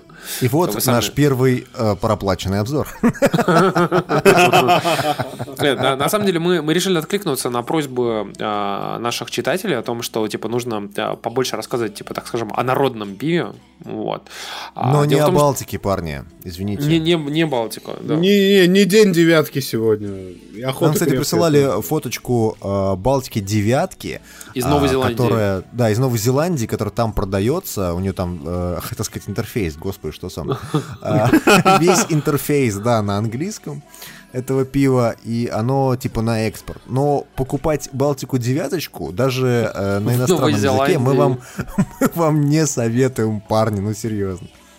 Да, но на самом деле, э, смотрите, мы несколько... Э, вот вы нам... Вы нас, во-первых, некоторые люди нас попрекают, что мы, типа, говорим только о крафтовом пиве. Чуваки, за весь, э, вообще за всю запись э, нашего подкаста, вот за 12 выпусков, мы ни разу не говорили о крафтовом пиве. Один а, раз говорили, да. один раз говорили, но... Black Jack. Да, Black вот, Jack, да. Э, вот российский Black Jack формально, теоретически можно считать крафтовым пивом. Но вообще крафтовое пиво это пиво, а, так скажем, малых а, пивоварен, которое производится в малом тираже и, так скажем, не от больших заводов. Практически или, или в каком-нибудь баре, грубо говоря, варит собственное да, пиво. Да, а дело в том, что большая часть пива, о котором мы говорили, как бы вот за все наши выпуски, это, это даже не то, что деле. мейнстрим, это пиво, произведенное большими производителями, большими пивоваренными заводами, большими компаниями. Поэтому как бы не надо, вот, пожалуйста, без инсинуации, мы не говорим о крафтовом пиве. И сейчас мы тоже поговорим не о крафтовом пиве, а о пиве, а, который производит большой завод, но при этом это российское пиво, оно стоит недорого. И Тут оно... нам писали, кстати говоря, недавно, что мы обсуждали э, Хоп Гоблина, кажется, и говорили о том, что Хоп Гоблин стоит очень дорого, и вообще, в принципе, это пиво, которое не каждый может себе позволить парни, 350 рублей, я понимаю, что это много для бутылочного пива, но поймите, э, если вы хотите пить хорошее, вам придется раскошелиться, вот и все. Итак, минутка, минутка, минутка снобизма от Димы, а сейчас мы поговорим о хорошем пиве, на которое не надо раскошеливаться. Да, да, да, да, да. Короче, э, существует такое пиво, а, называется 387 особая варка. И на этом я умолкаю, и потому что я это пиво не пил. Оно на самом деле от э, Калужской пивоварни в городе Калуга. Которая прин- да, принадлежит На Фесу. самом деле, да, пивоварня Москва и Фес, это такой филиал. А, и если мы правильно понимаем, то, в принципе, это э, пиво, которое придумано не в России. Но, тем не менее, оно... э, почему называется 387? Потому что у них там прям на этикетке написано, что это три вида солода, светлый, карамельный, жженый. Это 8 часов варки э, в традиционных медных чанах. Прямо на этикетке это написано. И 7 это 7 дней непрерывного брожения. Что, в принципе, для э, лагера это ну, не очень много. Но э, имеется в виду именно первичная стадия брожения. То есть, сколько там на самом деле, мы не знаем, честно вам скажем. Оно вообще на самом деле не очень плотное, то есть это явно не какой-нибудь там эль или стаут. А, Это скорее на самом деле близкое что-то к а, немецким пивам типа Марцен, а-ля хамовники. Оно, оно похоже внешне, по крайней мере, на красное пиво. Вот, на всякие редели. Ну, на, на, на, на, на самом деле, по вкусу это ближе Марцен. Оно не очень плотное, оно не очень уникальное в плане вкуса. То есть оно вас явно не удивит, если вы там пришли сюда за какими-то редкими вкусовыми ощущениями, но это очень питкое, очень качественно сделанное пиво. Тем более для цены в 50 рублей с бутылки. Да, Короче, оно в, это, в достаточно это воскресенье дешевое. вы нажретесь э, русским дешевым пивом, пацаны.